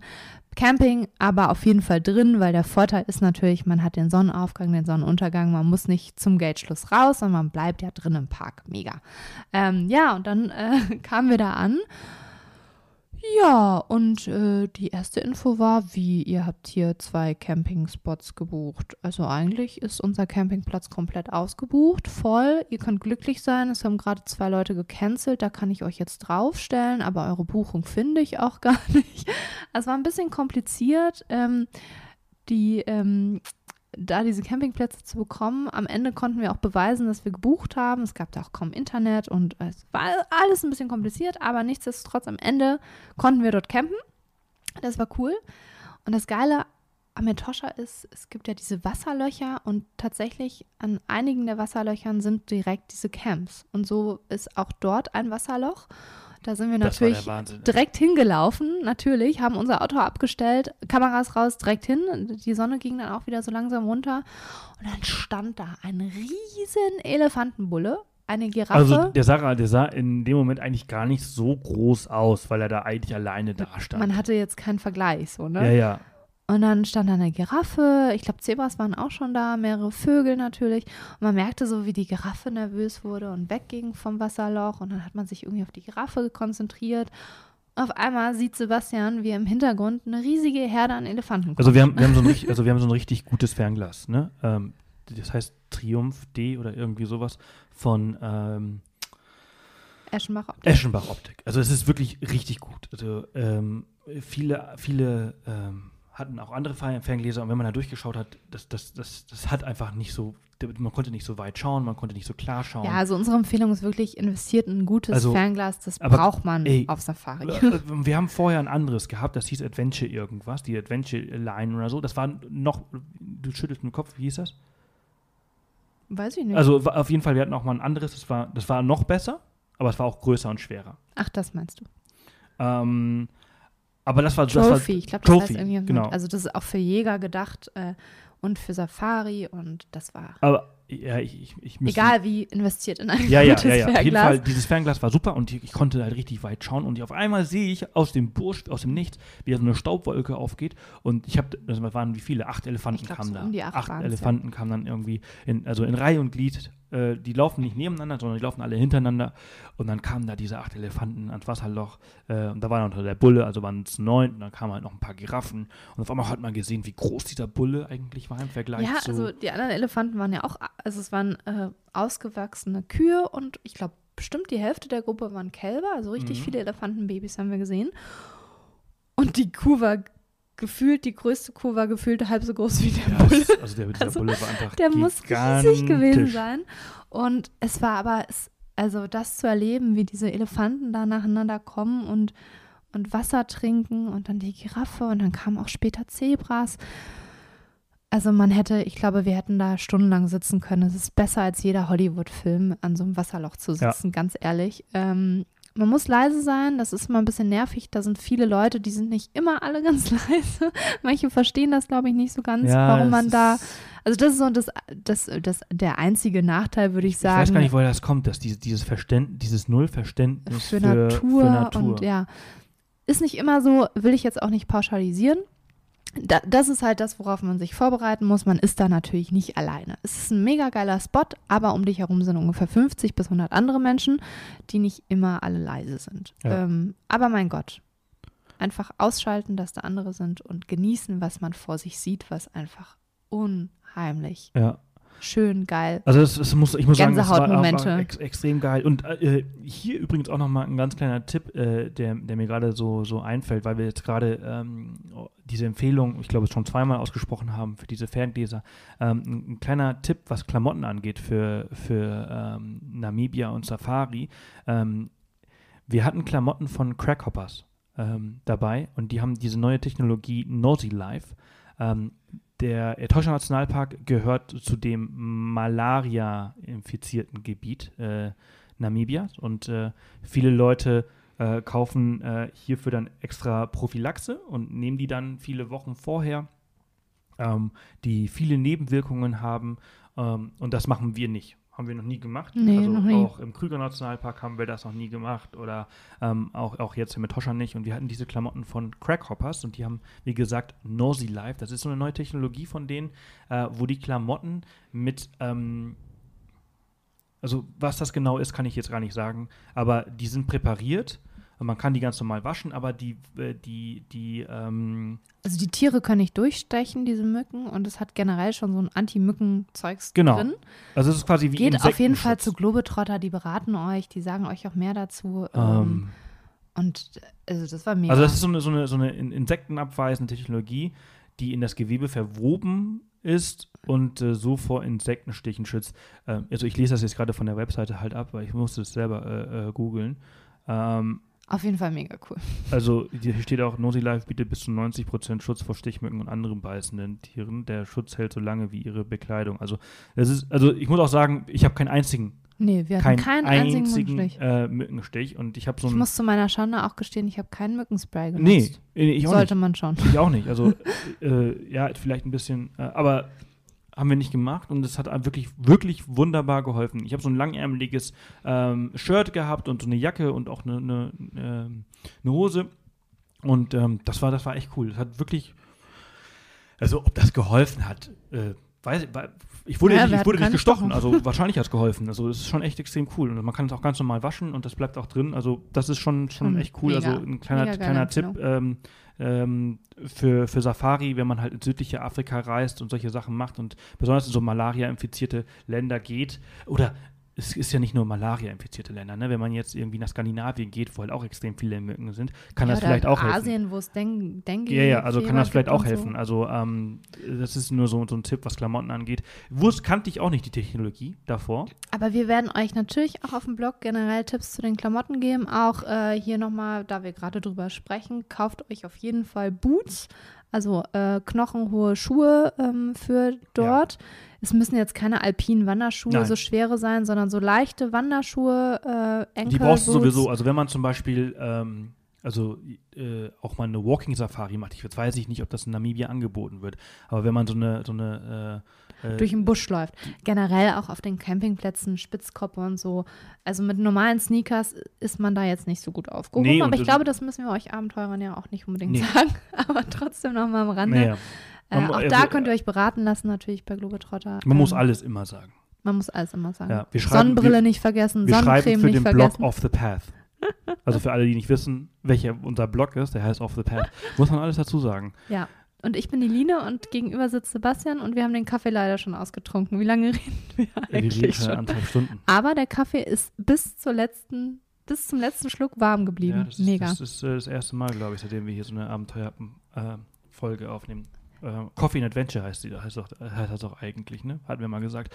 Naja, auf jeden Fall, äh, Etosha. Haben wir äh, bis, also wir haben wir saßen an dem Wasser so, genau. bis die Sonne untergegangen ist. Dann haben wir Hunger gehabt, mussten natürlich unser Zelt auch noch aufbauen.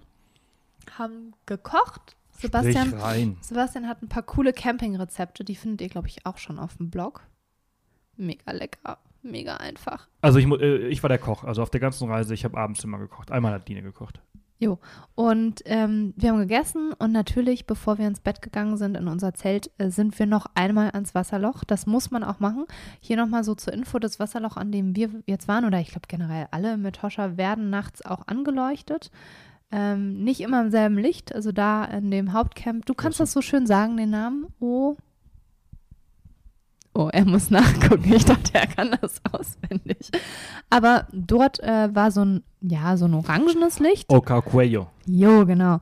Ähm, und es war der Wahnsinn. Wir sind dahin und dann waren da einfach mal drei Nashörner, jo. Schakale, jo. ein Elefantenbulle immer noch, Zebras, war eine Giraffe auch da, weiß ich gar nicht. Es waren so viele Tiere da. Da kam, da waren noch, noch mehr Elefanten. Das ist eine zweite. Ach so, da ist übrigens so, also vorhin ist noch eine zweite Elefantengruppe. Also, also sind, wir haben so viele Elefanten an dem ersten Tag gesehen. Wir haben so viel Glück mit den Also Tieren es ist auch was ganz anderes als im Kruger oder in, in Südafrika. Ich, wir vergleichen es trotzdem mal. Ähm, einfach diese Wasserloch-Geschichte ist was ganz anderes, als wenn du woanders Safari machst. Also das war schon echt Wahnsinn. Also ich muss ehrlich sagen, dass wir, ähm, ich springe jetzt auch mal ein bisschen vor, in den ersten 24 Stunden in diesem äh, Etosha Nationalpark, also wir haben so viele Tiere gesehen wie, wie noch nie. Noch nie.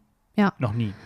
Und ähm, also der, der Vorteil, um jetzt einfach mal vielleicht jetzt schon mal so einen kleinen Vergleich zu ziehen, ähm, wenn man eine richtige Safari mit Rangern macht, also in einem Game Reserve, wo ausgebildete Ranger sind, äh, und wenn man so eine Geschichte wie im Tosh Nationalpark macht, äh, ist es einfach so, dass äh, also Lean und ich haben ja jetzt zusammen schon, weiß nicht, 15, 20 Game Drives hinter uns. Und äh, ich bin sehr tierverliebt und fasziniert und kenne mich sehr gut aus. Und wir können beide gut spotten. Ja, wir können, wir können beide sehr gut spotten und sehen sehr viele Tiere. Ähm, und entsprechend haben wir viele Hintergrundinformationen und kennen uns ein bisschen aus. Ja? Aber eigentlich wissen wir auch gar nichts, wenn man das mal hm, vergleichen nee, würde. Also, äh, wenn man das vergleichen würde mit einem Ranger. Nee, was ich damit sagen möchte, ist aber einfach nur, wenn man jetzt zum Beispiel auf eigene Faust zum allerersten Mal in Afrika ist und noch nie wilde Tiere in freier Wildbahn gesehen hat und dann Safari auf eigene Faust macht, dann, äh, also wir spotten wahrscheinlich ein, ein, Drittel von allem und wenn hm. man dann halt irgendwie ähm, totaler Nubi ist und keine Ahnung hat, dann spottet man wahrscheinlich ein Zehntel. Ja. Ähm, und, Nehmt euch äh, auf jeden Fall ein gutes Buch mit über genau, die Tiere. Genau, also auf jeden Fall ein sehr gutes Buch, würde ich auch, auch sagen. Meistens also in vielen Reiseführern, so einem klassischen Namibia-Reiseführer gibt es auch Safari-Teile, da stehen dann auch ein bisschen Sachen zu den, den gängigsten, größten Tieren. Aber wenn ihr so wirklich Interesse habt, dann kauft euch nochmal ein extra Buch nur zum Thema weiß nicht, Tiere, Safari. Ja. Also was ich eigentlich sagen wollte, ist einfach nur, dass, also man kann es nicht miteinander vergleichen. Also wenn man äh, Etosha macht, dann ist das auf jeden Fall die Budget-Version. Es ist, ist wirklich günstig, äh, so eine Safari auf eigene Faust zu machen.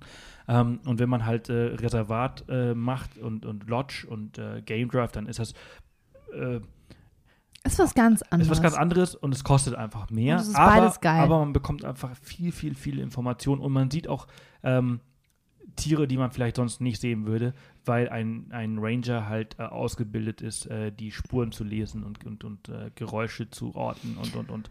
Ähm, Wir haben es nicht gemacht, man kann aber wohl auch im Metosha äh, tatsächlich Game Drives. Ja, aber die würde ich nicht empfehlen, das würde ich nicht machen. Wir haben es nicht gemacht, aber wir haben viel gelesen und viel gehört, dass die halt leider nicht so gut ausgebildet sind. Also generell muss man sagen, Ähm, das haben wir auch ein bisschen so erlebt. Ähm, diese äh, Namibia Wildlife Resorts sind letztendlich alle Camping-Spots und Lodges, die in den Nationalparks oder Parks sind. Die sind ähm, privatisiert worden vor einigen Jahren. Letztendlich ist aber der, der Staat Namibias der Hauptaktionär, also es ist eigentlich doch wiederum eine staatliche Einrichtung. Die Mitarbeiter sind jetzt nicht die motiviertesten, ähm, nicht immer freundlich, wobei ich habe auch total nette erlebt. Also man, ich bin kein Fan vom Pauschalisieren, aber das ist, was wir mitbekommen haben und das ist, was man leider auch überall sieht und hört, dass die Parks leider nicht so gut gemanagt sind. Die, die Spots, wo man campen kann, die Lodges. Ist halt einfach so, da ähm, ja, es ist wie es ist. es ist nicht ganz so schick, nicht ganz so schön, es ist ziemlich basic, ähm, aber es ist trotzdem, ist, man ist ja wegen der Tiere da, ganz ehrlich. Also, who cares? Ähm, und dementsprechend sollen aber auch die Ranger halt nicht so toll sein und es wird nicht unbedingt empfohlen, da so, ein, so, eine, so eine Fahrt, eine Pirschfahrt mit, mit den Rangern des Parks zu buchen. Weil sie einfach nicht so viel erzählen. Also ich meine, man kann es jetzt einfach wirklich vergleichen. Wir haben es ja schon mal gemacht, in, im, im Krüger haben wir so, so eine Tour gemacht im, das war auch nicht in, so. in, im Camp. Und, äh, erzählen tun die dann nee. nichts. Also äh, die fahren halt hin, wo sie denken, dass Tiere sind und finden sie dann und dann lassen sie einem da einfach sich selbst überlassen und äh, schau dir die Tiere an. Ja. Ähm, das kann man dann auch im eigenen Auto mit einem guten Buch. Genau.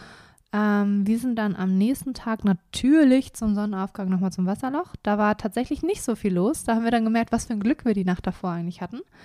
Ähm, es waren aber so viele Zebras, glaube ich, da. Ich weiß es schon gar nicht mehr. Es war auf jeden Fall immer geil. Man hätte stundenlang, wie gesagt, an diesem Wasserloch verbringen können. Wir mussten aber an dem Tag ordentlich Strecke hinlegen. Fast, ich glaube, 140 Kilometer waren es, die wir in den Osten, nee, in den Westen des Parks gefahren sind, weil leider Halali ja äh, dicht war. Also haben wir uns entschlossen, äh, off the path zu gehen, weil der, der Westen des Parks tatsächlich vor einigen Jahren noch gar nicht ähm, offen war für Besucher. Der ist erst seit, ich glaube, ein paar Jahren offen. Ähm, seit, seit 2014. Irgendwie so. Und auch dieses Camp, an dem wir dann, das Olifantros Camp, in dem wir übernachtet haben, gibt es auch noch nicht so lange. Ist tatsächlich. Seitdem. Auch, seitdem ist tatsächlich auch nur ein Camp für Camping. Alle anderen haben ja auch irgendwie Lodge dabei also Chalets, Häuschen, wie auch immer. Und da in die Richtung sind wir gefahren, wir sind aber erstmal in den Norden, um tatsächlich also, zur Etosha Pfanne zu kommen. Also man muss sagen, also die Strecke von unserem ersten Camp zum Olifantros Camp, äh, wenn du auf Google Maps ist einfach dieses typische, du schaust dir an, denkst du, oh, ja, ja, so weit ist er doch nicht. Und dann fährst du aus dem Camp raus zum ersten, um zum zweiten zu kommen. Und da steht einfach mal so ein fucking Schild mit 120 Kilometer ja. und denkst so, 120 Kilometer? Yo. Oh. Deine Durchschnittsgeschwindigkeit, wenn du wirklich Tiere sehen möchtest. 20, 30? 20, 30 maximal. Ja, dann rechnen. Schneller als 60 darfst du nicht fahren. Und äh, äh, also Ende vom Lied ist, äh, wir haben den ganzen Tag den gebraucht. Ganzen Tag gebraucht. Also ich glaube, wir sind um 10 Uhr Ja, und man hält ja auch an ja, ja, wegen ja, der Tiere. Also nochmal, man hält einfach an und sollte auch anhalten. Also sonst dafür ist man nix, ja da. sieht man ja auch nichts. Und äh, wir haben einfach echt verdammt viel Glück gehabt, was wir alles gesehen haben. Also wir sind, wie gesagt, erstmal in den Norden. Wir sind nicht auf den direkten Weg äh, zum Camp, sondern da gibt es so ein paar der die Touren. Ähm, das ist alles eingezeichnet, auch auf den Karten. Und wir sind erstmal in den Norden, um tatsächlich mal an diese richtige Etosha-Pfanne zu kommen. Ähm, die ist ja auch riesig. Das ist einfach nur nichts, ne, ein ausgetrockneter See, der riesengroß mal war. Und jetzt ist das nur noch so eine Salzkrustenschicht, eine Pfanne. Da sind wir hingefahren, da haben wir tatsächlich auch wieder eine Giraffe gesehen, ganz viele Gnus, Straußen. Es ist unglaublich, wie viele Tiere sich dann an diesen Wasserlöchern tummeln. Ähm, von da sind wir dann weiter in den Osten und haben echt Glück gehabt. Wir haben Löwen gesehen. Ich glaube, ich ja, habe in meinem Leben noch mega. nie so fette Löwen gesehen. Das war, das also alle mega. Tiere also, mit Toscha sind irgendwie gut genährt. So, da, äh, äh, ja, erzähl mal die, die Löwengeschichte weiter. Also wir haben wir haben gesehen, wie Autos da stehen und haben zuerst Schakale gesehen. Die haben wir ja übrigens ganz viele irgendwann gesehen. Also wir haben so äh, viele Schakale wir gesehen. Wir haben auch Schakale im Camp gesehen. Also bei uns im Camp, in der Stimmt. Nacht waren Schakale im äh, Die haben sich am Müll Auto, zu schaffen gemacht. Nicht so cool, aber. Und Hyänen waren direkt am Zaun. Und wir Hat waren, man gehört, Wir ja. waren auch direkt am Zaun. Und dann wachst du mitten in der Nacht auf von einem Irgendwie sowas war das. Ey. Das die hören sich wirklich so an. Das war total krass. Also es war extrem laut. Und die Löwen hast du halt immer, immer in, in, in der Ferne Dieses gehört. Brüllen, das Also- so durch deinen ganzen Körper geht. Ich werde das nie wieder vergessen. Also ich, mittlerweile schlafe ich ja gut, wenn ich, wenn ich Löwen höre. Aber die allererste Nacht äh, bei der Walking Safari im Shamwari in Südafrika damals, äh, wo Da wir schläft man nicht, ne? Wir nicht geschlafen. Nee, kein bisschen. Auf jeden Fall dachten wir zuerst, das ist wegen der Schakale. Da waren nämlich ganz viele Schakale. Und dann haben wir richtig geschaut und dann lagen da halt drei Löwenweibchen. Mit einem Gnu-Kadaver. Gnu. ja. Aber das war schon ein bisschen älter, das Ja, Kadaver, glaube ich. ein paar Ja. Stunden alt. Echt? Das war schon, ja. Auf jeden Fall, ich habe in meinem Leben noch nie so fette Löwen gesehen. Ich habe ja schon einige Löwen gesehen. Die waren voll gefressen bis zum geht nicht mehr. Ähm, denen scheint es sehr gut da zu gehen. Generell alle Tiere, habe ich ja gerade schon kurz erwähnt, kamen mir sehr wohl genährt vor. Die haben auch eine riesen Anzahl an Tieren. Also es gibt, ich glaube, wann war die letzte statistische Erhebung? 2005? 2005. Also ewig her und da gab es alleine schon 3000 Elefanten, also riesige Also 3000 Populationen. Elefanten, die sich no- 1960 oder so aus einer Gruppe von aus- 12 bis 15 Tieren Genau. entwickelt haben. aus muss. 12 bis 15 Elefanten sind bis, also innerhalb von. Wobei man weiß nicht genau, ob 40, es von der 45 Gruppe Jahren. ist oder ob welche zugewandert also sind. aber in, egal, also innerhalb von 45 Jahren sind im Etosha Nationalpark aus 12 bis 15 Elefanten 3000 oder mittlerweile. Man weiß gar nicht, 3000 wie viele es mittlerweile Tiere ja. geworden. Das ist halt einfach, das zeigt einfach, wie wichtig auch solche, solche Nationalparks sind, wo die Tiere Schutzraum, ja. Genau, ein Schutzraum, wo die Tiere für sich leben können, ähm, weil der Mensch einfach der, der, ihr größter Feind ist und äh, wir denen den weg, Platz äh, wegnehmen. Und ähm, Also ist ganz viele Springböcke gibt es da. Ähm, Wahnsinn. Zebras haben wir auch so viele gesehen. Ganz viele Gnus, Giraffen teilweise, also zuerst nur vereinzelt, dann aber auch in Gruppen von acht Tieren. Dann auch wieder eine Gruppe von Elefanten kurz vom Olifantrus Camp. Also ist auch so, dass du, wenn du von dem, ähm, von dem einem Camp, von dem Startcamp, Hauptcamp quasi Richtung Westen rausfährst, also das sind ja 120 Kilometer, dann verändert sich die Landschaft immer wieder. Also es ist sehr, sehr interessant. Manchmal auch eine lange Zeit nicht, aber sie verändert sich schon ähm, im, im, die ganze Zeit. Und äh, es ist sehr interessant, einfach so diese, wie du halt manchmal Weite und dann siehst du halt viele Tiere und dann bist du halt im Busch und dann ist es halt einfach extrem schwer, Tiere zu sehen. Es gab auch ich würde sagen, fast, st- naja, Stunden nicht, aber so 30 Minuten Wo man Takte, gar nichts wo man gar hat, nichts ja. gesehen hat, gar keine Tiere gesehen hat. Also das war schon sehr, sehr interessant. Und das Witzige ist, ähm, wie gesagt, also ich schätze mal, es gibt bestimmt mittlerweile 4.000, 5.000 Elefanten in dem Park. Keine Ahnung, ich kann es überhaupt nicht ja, sagen. aber von 4.000, Aber die 5.000, sieht man nicht. wir haben halt die einfach größten Tiere sieht man nicht. wir haben 30 Elefanten, glaube ich, gesehen. wenn, ja. Ähm, ja. Und die meisten haben wir an dem, an dem einen Wasserloch gesehen. Dann haben wir auf dem Weg welche gesehen. Und dann halt bei unserem letzten Camp, Olifantrus Camp, sehr, sehr geil. Ähm, war Genau. komischerweise übrigens auch ausgebucht. Das war, es ist halt äh, Also es drei, irgendwie so vier ein- Monate vorher ausgebucht Es muss gewesen. irgendwie so ein Systemerror gewesen Entsprechend sein. wichtig, dass ihr wirklich eure Reise äh, ein bisschen durchplant, auch wenn das vielleicht gegen Oder eure zumindest die Art des, des Reisens äh, spricht. Aber ähm, wir haben dann zum Glück noch einen Platz bekommen, weil anders ging das ja nicht. Wir konnten ja auch gar nicht mehr raus. Wir waren ja viel zu spät da und wir hatten ja eine Reservierung. Und wir durften dann auf dem Tagesplatz, also Tagescampingplatz, Nee, nee, die, dem Picknick. für die Day Visitors, für die Picknick. die Pick, ja, aber ist ja Picknick- kein Camping. ja, die Tagesbesucherplatz. Da durften wir dann Da quasi stehen und unsere Dachzelte aufbauen. Und ähm, aber es ist ein unglaublich geiles Camp. Ist, also Olifantrus Camp war früher wohl eine Schlachtungsstelle. Da wurden über 500 Elefanten. Also Äh, eigentlich eine sehr traurige Geschichte. Sehr, sehr krass. Also ähm, die wurden da äh, Getötet. geköpft, äh, ähm, weil man damals meinte, dass die Elefanten äh, also äh, eine äh, Bedrohung für das Ökosystem äh, darstellen würden. Sind sie heute tatsächlich auch sind noch? sie heute auch noch, weil sie einfach wirklich alles wegfressen und ähm, man muss das vielleicht ein bisschen regulieren. Ähm, aber es fehlt das Geld und ne, ist eine andere Geschichte. Also, aber wenn ah, man gekult wurden die, heißt Kult, da stand ja Kult, ne? Skult. Nee, Kult Ah, stand da. Kult, ja. Gekeult. Kult. Ja, krass. Boah. Ähm, also total, also schaut euch mal die Bilder auf, auf, auf dem Blog an, dann seht ihr mal, wie diese Station aussieht. Man kann man sich so ungefähr vorstellen, was da gemacht worden ist. Nicht schön. Nicht schön. Auf jeden Fall ist diese Ecke da aber sehr beliebt unter Elefanten, weshalb es halt auch Olifantrus Camp auch irgendwie heißt. Äh, und dann haben die dort äh, ein Aussichtsplattform. Häuschen. Punkt, Häuschen. Äh, äh, über, über zwei Etagen.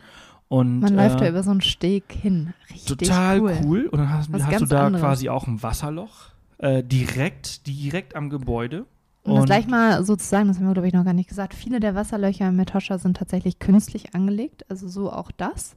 Das sieht man nicht unbedingt. Also wenn man genau hinguckt, sieht man, dass das ein Betonbecken ist. Ähm, aber mein Gott, ja, aber dafür, also es ist total geil. Also da sind halt ganz viele Zebras da gewesen und du hast halt in diesem, diese Etage unten, dann bist du, ist das quasi wie, wie früher im Zoo gewesen. Ja. Ne?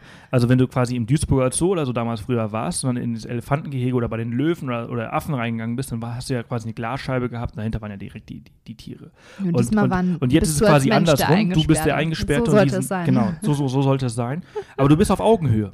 Ich mit dem Wasserloch. Also ich habe Bilder auf, äh, auf, YouTube, auf ähm, Google gesehen tatsächlich bei einer Suche nach dem Camp, dass die, die Elefanten wirklich ganz nah dran kommen und es ist wirklich wie, äh, ja, traurige Erinnerung aus meiner Kindheit, aber wie im Zoo ist, dass du da eine Glasplatte hast und der Orang-Utan direkt an der Glasplatte sitzt quasi, ne? Also kennt ihr vielleicht diese Bilder aus dem Zoo?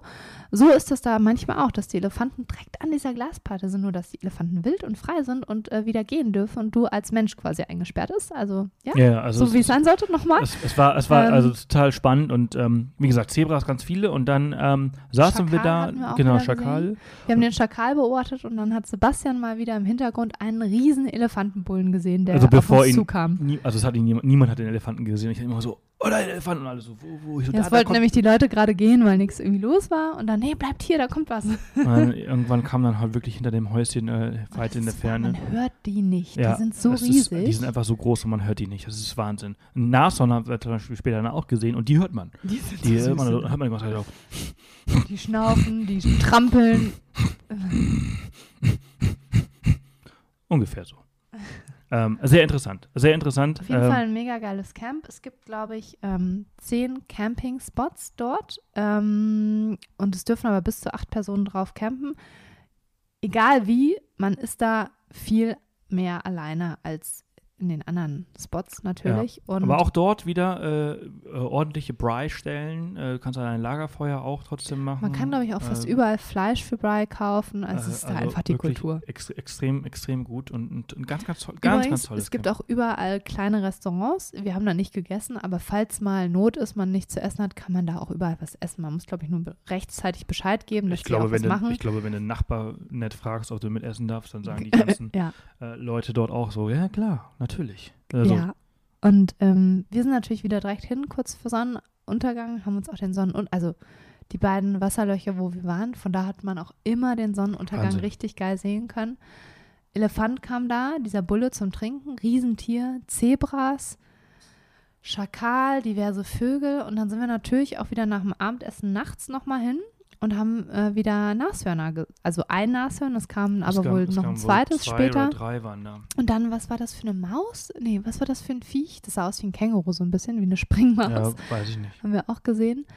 Auf jeden Fall. Also, es Also war, diese es war, Wasserlöcher war, war sind einfach- cool. Also ich, also ich könnte da auch stundenlang sitzen. Ich würde mich also ich da hab- ich hab gerne mir, Ich muss ehrlich sagen, ich, also ich habe mir eine, eine Flasche Wein habe ich mir mitgenommen und Ich äh, habe mir einen Radler gemacht. äh, Fernglas und äh, Kamera und dann saß ich da die ganze Zeit und äh, das war so muss das. das, das war total geil. Also total äh, entschleunigend und irgendwie total spannend und du wartest da, bis irgendwas kommt und das ist schon Von, von da sind wir dann am nächsten Tag, mussten wir leider aus dem Camp Ja, raus. Wir wollten Halali noch einen war Tag, ja- war ja äh, dicht, Wir wollten äh, noch einen Tag länger bleiben. Es war aber wirklich der ganze Etosha war ausgebucht. Ähm, wir hatten auch überlegt, es gibt da noch eine, eine Lodge, das Dolomite Camp.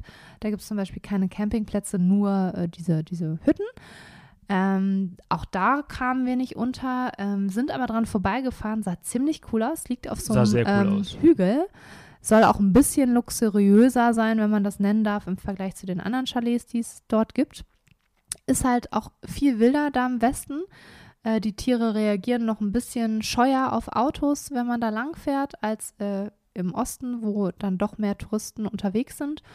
Und die Landschaft wird auch ganz anders. Also es wird felsiger, viel buschiger, es wird natürlich auch schwieriger, was zu sehen. Wir haben dann aber tatsächlich, oder mal wieder Sebastian, Paviane entdeckt, was ziemlich cool war. Und die leben auch nur im Westen des, des Etosha Nationalparks. Ja, ist auch, auch sehr, sehr geil. Also auch eher schwer zu erkennen, äh, solche Paviane. Ähm, und dann haben wir, was haben wir denn noch gesehen? Dann sind wir raus. Ähm, hier noch, haben wir nicht ganz verstanden, also wenn man reinfährt in den Park, wird man nicht kontrolliert, was für Essen man dabei hat. Beim Rausfahren allerdings doch und wir mussten tatsächlich alle Lebensmittel, die aufgebrochen waren und tierisch waren, weggeben. Also Eier, Milch, Joghurt, Ähm, zum Glück hatten wir unser Fleisch schon aus, aufgegessen, aber hier so unser Tipp, wenn ihr das habt, verbraucht es noch Ja. im Park, weil ihr müsst es auf jeden Fall abgeben, wenn ihr rausfahrt. Verstehe ich nicht ganz, warum beim Rausfahren und nicht reinfahren, aber mein Gott, ist halt so. Es gab Ja. da mal die Rinderpest, ganz schlimm. Dadurch sind auch alle Büffel im südlichen Afrika mehr oder weniger ausgestorben. Ähm, auf jeden Fall kommt da tatsächlich ein Veterinärarzt, der dein Auto checkt, den Kühlschrank checkt und Eier und Co. müssen abgegeben und weggeworfen werden. Genau, Deshalb leert sie vorher. genau. Und das war halt ganz im Westen. Äh, wie hieß denn das? Das Galton Gate. Galton Gate, genau, da sind wir dann raus. Und dann sind wir, äh, dann haben wir Gas gegeben. Also dann ist as- Haben also, aber noch mal einen äh, Elefanten genau, gespottet. As asphaltierte Strecke. Und dann sind wir so gefahren. Äh, und du fährst auf der, auf der rechten Seite hast du Farmland und auf der linken Seite hast du halt noch Etosha. Und auf einmal, wupp, da! Nochmal ein Elefant. Da war ein riesengroßer. Bulle wieder auf dem, auf dem Hügel, auf dem Berg eigentlich, auf dem, schon, schon, also, im, auf, im Felsen. Ja. Und da hätte ich einfach niemals. Der sah eine- fast unecht ja, aber aus. ich hätte, wie platziert ich hätte aus. einfach niemals einen Elefanten dort Da oben, ja. erwartet. Ja. Ich, also im Busch zwischen Ja, den ja. Bäumen, aber oben auf dem Steinberg quasi ähm, nicht. Und das war, das war surreal. Also Vollbremsung hingelegt und dann nochmal ein bisschen beobachtet. Ja, und dann äh, haben wir ihn, haben wir einfach nur Gas gegeben. Und, Von da äh, aus sind wir dann zurück Richtung Windhoek und hier nochmal ein Tipp zu von uns. Wir sind dann, ähm, haben dann am ähm, Waterberg-Plateau gecampt. Ist auch ein Park, kein Nationalpark, aber ja, auch wie so ein riesiger Tafelberg gefühlt. Ähm, ist der größte Tafelberg äh, im südlichen Ach, Afrikas. krass. Ja. Ja, ist auch riesig. Also, also von, es ist der sieht von also Weitem schon riesig aus, als also fährt man daran man muss sich vorbei und dann vorstellen, streckt das er ist sich so nochmal so. Der Tafelberg in Kapstadt, In der bekannte XXL. in, in XXXL. Ja, und das Geile ist, da oben gibt es auch Giraffen, Zebras, Nashörner und tatsächlich wurden da dann, als der Park gegründet wurde, äh, Büffel ausgesetzt. Und die leben, das ist der letzte Ort im südlichen Afrika, wo wilde Büffel leben. Genau, wer, wer afrikanische Büffel äh, sehen möchte, der geht entweder in Reservate Ja. äh, oder aber halt äh, auf den, auf den. Waterberg-Plateau. Sonst gibt es sie halt nur noch da oben, also in Tansania und in Genau. Kenia und solche, solche Orte. Äh, Botswana weiß ich gar nicht, ob sie Ich, da ich welche glaube nicht, gibt, aber, also so wie ich es verstanden aber in. Namibia ist das wohl der einzige äh, Ort. Also im Etosha gibt es die zum Beispiel auch nicht, ne? Genau. Etosha hat halt nur die Big Four. äh, Weil der Büffel Weil der fehlt. Büffel halt fehlt. Also der ist halt Und Teil davon. ähm, wir waren, ich, äh, ich ärgere mich ein bisschen, ich hätte noch so lange in Namibia bleiben können, aber hey, wir kommen zurück, weil da oben in diesem Waterberg-Plateau, da kann man wandern und da kann man sogar Hüttenwanderungen machen, mehrtägige. Es gibt eine äh, dreitägige, glaube ich, da wandert man von Hütte zu Hütte und es gibt auch eine etwas mehr off the path, wo man von einem Ranger tatsächlich begleitet werden muss, weil es da ja auch Nashörner gibt. Also ich glaube, Löwen und Raubkatzen gibt es nicht, aber es gibt halt Nashörner, sind ja auch nicht gerade ungefährlich, wenn man denen begegnet. Und da gibt es Touren, die man tatsächlich, wo man vier Tage äh, wandert mit einem Ranger. Mega. Wir haben da gecampt im, ähm, im Campingspot der Wilderness Lodge, auch so ein privat ab, abgesperrter Bereich eigentlich. Da gibt es auch trotzdem Nashörner und Co. Cooler Hat, Campingplatz. hat man auch gehört. Hat man gehört am Morgen. Ähm, noch ein bisschen zur Info, es ist auch geschichtlich ein besonderer Ort, weil da die, ich sag mal, The Battle, die Schlacht zwischen den Herero und den Deutschen stattgefunden hat. Ähm, keine schöne Geschichte, aber historisch ein bedeutsamer Ort. Und da gibt es auch äh, neben, dem, neben den Campingspots einen kleinen Hügel, eine Aussichtsplattform, ich glaube Anderson Viewpoint oder so war das, von dem man am nächsten Morgen richtig schön haben wir uns den Sonnenaufgang angeschaut und man sieht halt, ähm, die Kalahari grenzt da halt. Also man sieht ähm, links neben sich die Ausläufer dieses Waterberg-Plateaus und vor sich einfach nur, wie immer in Namibia gefühlt, weite, weite, weite. Die Kalahari, die da, äh, ja, der Westen der Kali Kalahari, der da grenzt. Und Magic. Also ich, ich würde auch empfehlen, äh, da länger zu bleiben und da vielleicht oben wandern zu gehen. Ähm, von der Lodge zum Beispiel, die, die bieten auch morgendliche Wanderungen an, drei, vier Stunden. Die bieten Game Drives an, äh, wo man nach Nashörnern sucht und wohl sehr gute Chancen hat, die auch zu entdecken. Auch ein richtig guter Campingspot, super gut ausgestattet. Jeder, jeder Spot quasi, also jeder Campingplatz an sich hat auch seine eigene Toilette und Dusche. Also mega Luxus eigentlich. Und ähm, man hat einen Essplatz, man hat einen richtig coolen Kochplatz. Also cooler Spot und kostet, glaube ich, ich glaube 10 Euro die Nacht. 10 oder Euro So. Also pro Person, ne? Namibia ist gar nicht mal so teuer. nee, also, das Preis-Leistungs-Verhältnis ist eigentlich echt ein sehr, sehr gutes. Ja. Also, ähm, wir wollten nicht vergleichen, aber wenn wir es mal mit Nachbarländern vergleichen, äh, im, im, im Süden, äh, dann, Südafrika ist ein bisschen dann teurer. ist das ein bisschen teurer. aber auch da ist das ja, ja, Preis-Leistungsverhältnis natürlich absolut, top. absolut. Ähm, da bekommst du ein bisschen mehr Qualität vielleicht. Ja. Also ähm, das, das ist das Preis, also Die, die, das Essen und die Lodges sind ja, ja, die sind besser. qualitativ ja. ein bisschen besser, aber äh, Das war aber auf jeden Fall unser letzter Spot, an dem, wo ich nochmal unbedingt zurück möchte und diese Hüttenwanderung machen. Hello, eine Hüttenwanderung in Afrika, wo gibt es denn sowas? Dort? in Südafrika. In Südafrika auch, aber in Namibia, da auf Ja, diesem ja. Plateau, hallo mit einem Ranger. Ich stelle mir das gerade so mega, Mega. geil vor. Und ähm, Wow, das war unser Stunden. letzter Stopp. Und von da ging es dann am nächsten Tag wieder zurück nach Windhoek, waren auch nochmal so drei Stunden. Ja. Wir mussten das Auto, also Namibia ist dann doch ein bisschen deutsch. Samstags schließt alles so ab zwei. Ähm, sonntags so sonntags ist wirklich ich, alles ich wollte, zu, jedes ich Café. Wollte noch, ich wollte noch äh, Wein kaufen und äh, du kannst samstags ab äh, 13 Uhr keinen Wein, kein Alkohol mehr kaufen. Und äh, Sonntag hat sowieso alles geschlossen. Also, äh, also die Supermärkte haben auf, aber Bäckereien haben zu, Cafés haben zu. Ähm, Supermärkte haben nicht auf. Die haben zu sonntags? Ja. Nein, nein, nein, nein. Wir sind Sonntag gefahren und der Super Spa in diesem Ort, den wir empfehlen, um mit Toscha. Das war war am Samstag. Samstag. Ja, es ist ein bisschen deutsch dort. und äh, auf jeden Fall waren es nochmal drei Stunden zurück nach Windhoek. Jetzt der kleine Nachteil, ähm, Asko Kahaya macht auch schon um 16 Uhr zu. Das heißt, man muss sein Auto rechtzeitig abgeben. Und wenn man wie wir da mit Air Namibia fliegt, die fliegen erst um 9, wartet man dann doch sehr lange an Ja, diesem Flughafen, wo es nichts ja, zu tun gut, gibt. Da gibt es nichts zu tun, aber da gibt es draußen gibt's so einen Container mit so einem kleinen Ziemlich Café. cool, ja. Und dann sitzt man da draußen und, und Nimmt chillt. euch ein und, Kindle mit, liest ein Buch, Und, dann trinkt man lasst noch ein Bierchen Reise dort Revue und noch, passieren. vielleicht noch ein, ein Sandwich essen und dann ähm, Und wenn ihr was essen wollt, tut es tatsächlich besser, bevor ihr durchs Gate geht, weil dahinter gibt es eigentlich nur noch einen Spot, wo man was essen kann und die Auswahl war jetzt nicht so. Ja, ja. Aber sonst eigentlich in Ordnung. Dann geht es halt abends um, ich glaube, um 8 Uhr oder so oder um 9 Uhr ging der Flieger und dann waren wir am nächsten Morgen um 7 Uhr halt in. in Das in, ist schon in, geil. Es ist halt wie, äh, wie in Südafrika auch. Es gibt keine Zeitverschiebung. Ja. Namibia, Deutschland und man fliegt über Nacht und man hat keinen Jetlag, man ist voll entspannt und mega. Und bei uns war es so, der Flieger war auch total leer. Viele hatten eine Viererreihe für sich, konnten schlafen. Ja. Ja, das war cool. Nehmt euch einen Platz hinten. ja, wie immer, Flieger. das ist immer unser Tipp. Hinten Ja. ist meistens leer. Und äh, ja, also das, das war Also, Namibia. das war Namibia. Ey, zwei, zwei Stunden. Was? Genau zwei Stunden haben wir es geredet. Und wir dachten so, hey, reichen 45 Minuten. Hahaha. cool. Aber hey, das, das war auf jeden Fall unsere Namibia-Reise. Also, äh, als Namibia Teil in drei unserer Worten, Sebastian? äh, unglaublich tolles Land. Ich dachte eigentlich drei beschreibende Worte, aber okay, you won. Ich würde sagen, stille, weite Sterne.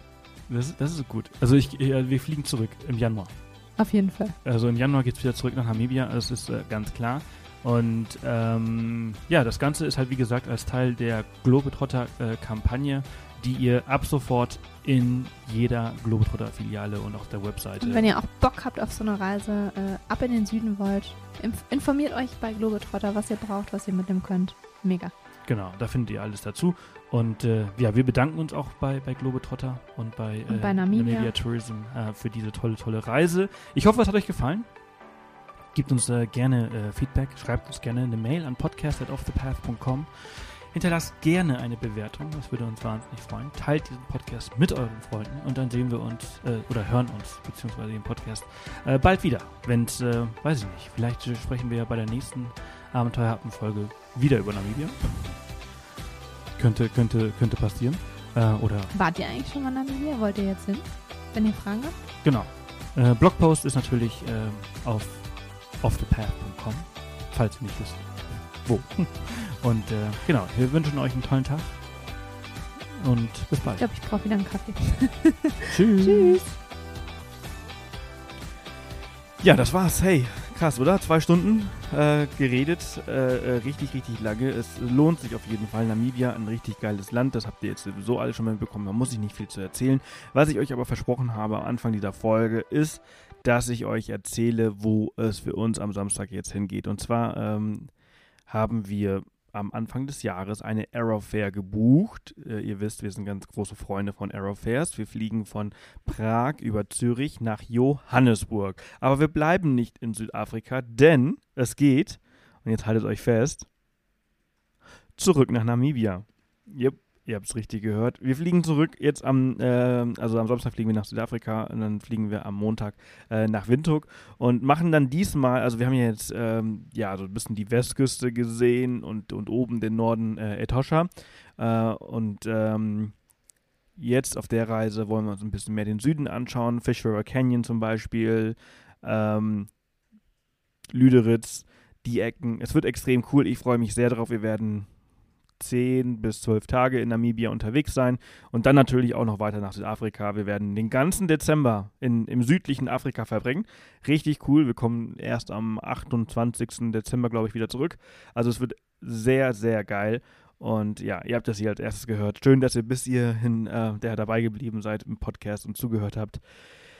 Ich freue mich sehr drauf. Namibia ist ein ganz, ganz tolles Land, ein Land, was ich sehr, sehr empfehlen kann. Und wie gesagt, ich, wir haben uns ja in, in diesem Podcast schon, schon mehrfach äh, wiederholt. Ähm, ja, alle Infos dazu findet ihr auf globetrotter.de im Magazin von denen oder halt geht einfach mal in der Filiale vorbei. Da findet ihr äh, alle Klamotten, die ihr braucht für so ein Abenteuer, aber auch für andere Abenteuer.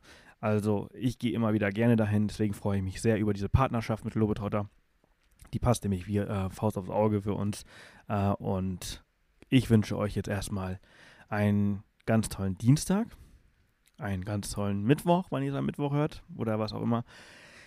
Oder eine ganz tolle Woche.